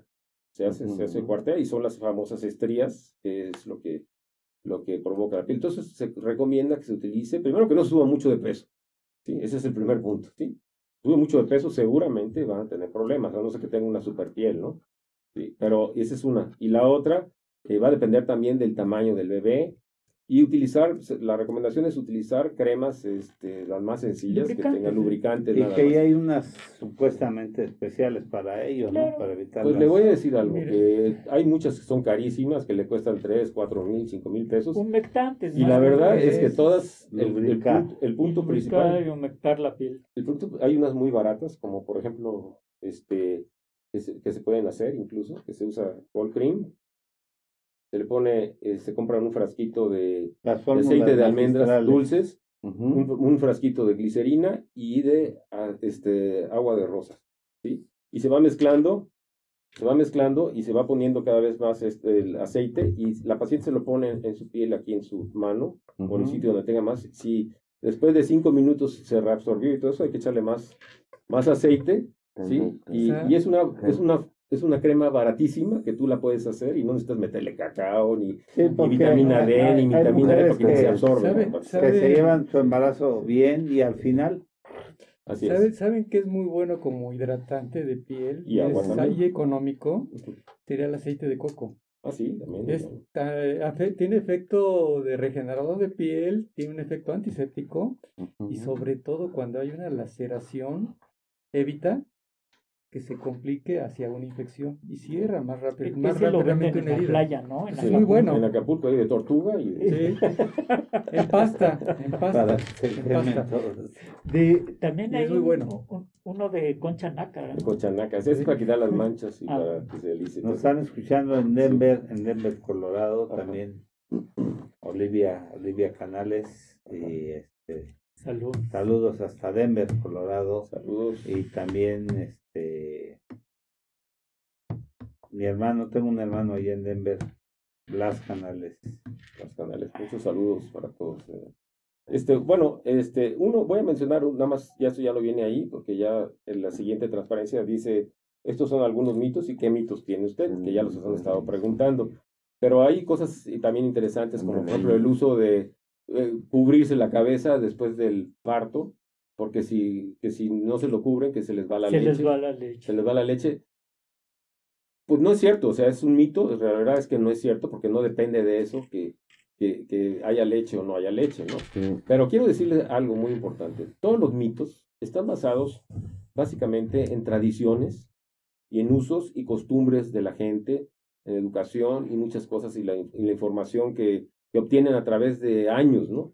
el pulquito, la cerveza. El pulque, la cerveza que aumenta. que no se bañen durante. Antes era, antes era de 40 días, la cuarentena era no bañarse. Que no se muevan. Que no se muevan, que no se bañen 40 días, o sea. Pareciera, a nosotros nos parece una ridiculez y nos da risa y todo eso, pero pues era un uso y costumbre y que sigue habiendo todavía en los pueblos, en las montañas de nuestro país, en los pueblos alejados, ese tipo de usos y costumbres que híjole, yo le digo, este, si no les hace daño, adelante, ¿no? ¿Sí? Si no perjudica, oye, pues me voy a poner un sombrero, una gorra o una cosa en la cabeza para que, pues póntelo, ¿no? O sea, ya le dije, ya le dije que no tiene nada que ver, pero si lo quieren usar, adelante. El éter, ¿no? ¿Cómo lo usan? El éter con plátano macho. Y me preguntan los enfermos, ¿se puede bañar el paciente? Dije, ninguna enfermedad está peleada con el baño. ¿no? Después de que demoles una cirugía al día siguiente y vete a bañar. Entonces, sí, sí, Eso Cosas anecdóticas como los eclipses. Ah, ah bueno. Sí. Ah, sí. El eclipse piensan que, que, se los come la luna. Que se los come la no y que se y, que, se malforman, que se malforman, sí. sí. Y que si salen, por ejemplo, con, labio luna llena, ah, sí. Este, hay que ponerse un un este un listón rojo tiene que ser rojo. Porque sí, rojo a fuerza. Ah, Tiene que ser rojo a fuerza para evitar que le vaya a salir pelos al niño, ¿no? ¿Pelos en dónde? Pues en todos Porque a mí me encantaría que. Ah, yo también voy a poner eso, sí. Pregunta Federica: ¿eso de, de no bañarse igual es cuando se se está menstruando, eh, se está menstruando, es cierto que afecta. No, para nada. Al contrario. No, al es contrario. muy cochino, ¿no? No. Lo que, lo que hay que hacer siempre, el baño no, no está peleado con, como dijo el doctor Canales, con ninguna enfermedad ni con ninguna situación en específico, ¿no? Salvo que el médico lo indique en un momento dado, pero la menstruación al contrario, hay que bañarse más seguido porque la menstruación huele mal, porque no solamente es sangre, sino que aparte de sangre es tejido, no, son tejidos, son células muertas que se desprenden del endometrio, del tejido Claro. ahí, y huele mal. O sea, si, y si se queda más tiempo ahí adentro, en vagina, Se puede colonizar. Se puede colonizar es un, y es hacer- un caldo de cultivo. caldo de Y ahorita que están comentando... Estamos a tres minutos. Eh, quisiera que el doctor Ernesto Pember, que nos hace el honor de visitarnos, haga, si no tienen inconveniente, compañeros, haga un, o sea, haga un resumen de, de esto y obviamente él sabe que tiene las puertas abiertas y Claro. que volviera. No, y queda mucho en el tintero. Sí, Por ejemplo, sí, sí. el hecho de que los niños que, que se embarazó la paciente con dispositivo salen con el dispositivo encajado en el ojo, salen o, sea, con el entonces, dispositivo o con en la la mano. mano. Esos sí son mitos terribles. Exacto. No hay nada más Gracias. lejos de la realidad que eso, pero Pues, pues bueno, Ernesto, Sí, mira, pues muchas gracias. Primero, muchas gracias por invitarme. Este, es un honor para mí, aparte de haber bueno, pues es tu el, casa, ya el sabes. nuevo salón aquí. Sí, sí, sí. Este, muchas gracias, Gabriel, muchas gracias, este, Jaime, Gracias. muchas gracias, doctor Canales, Fernando Castillo. Fernando, muchas gracias, Gracias, y el también a, doctor. a la producción aquí, ¿verdad? A Saya, muchísimas gracias, Jesús, excelente, a- todo. Nuestro apoyo, Sí, Alejandro. y este, creo apoyo que este programa tiene un potencial Enorme. in- enorme en conforme vaya creciendo, porque es una, un medio de difusión claro, con gente capaz, con gente preparada, que es muy importante eso, para no desviar la atención de, de, de cosas que no deben de ser, que no se deben de aconsejar, Que sea académico. 100%. que sea ¿no? académico y que sea científico con un respaldo adecuado esto, ¿no? Eso es bien importante para que esto siga subsistiendo, ¿no? Sí, la mentira siempre se acaba. Este, pero esto, esto es una cosa fabulosa, me parece un Sí, programa excelente Y el foro está y del el foro todo, ¿no? está de primera, ¿no? Todo eso. Oye, te llevas una taza. Ah, sí, ¿qué muchas más gracias, quieres? sí.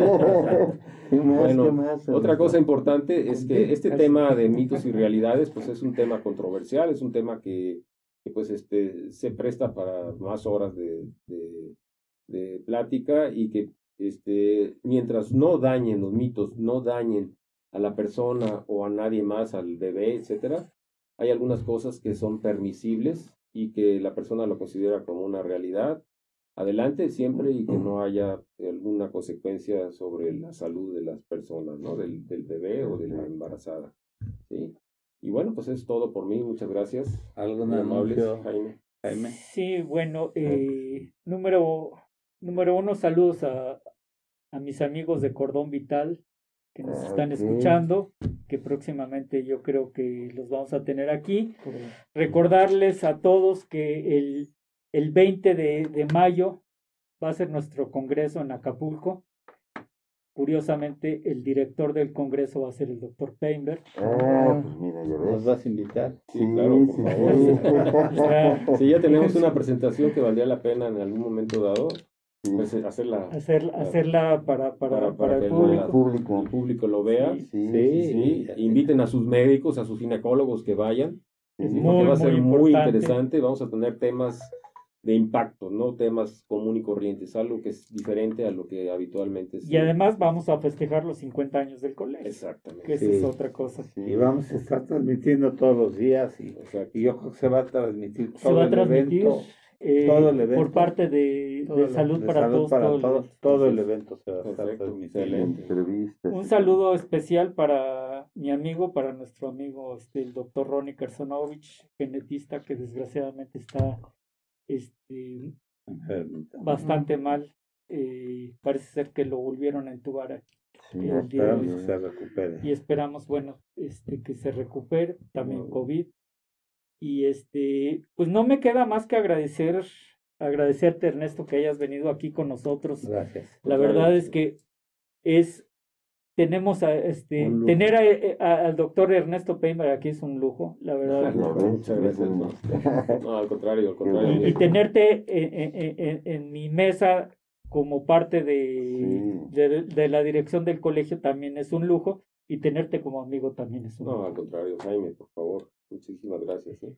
Muchas gracias. gracias. Gabriel. Pues nada, los esperamos la siguiente semana. Vendrá con nosotros el doctor Martín Vasconcelos, gran amigo del programa que viene frecuentemente, cirujano plástico, ah, y ya saben, a través de todas las redes sociales. Gracias. ¿Tú alguna cosa que decir? Bueno, era referente a lo mismo. Eh, brevemente, cuando estaban hablando del sangrado, ya es fuera de el tiempo, pero las personas que usan tampones, ¿qué recomendación? Pues la recomendación, la... recomendación sigue siendo universal, sigue siendo universal y este no es recomendable de entrada utilizarlos porque no la mayor parte no están esterilizados y mucho menos en el embarazo. ¿no? ¿Frustrado?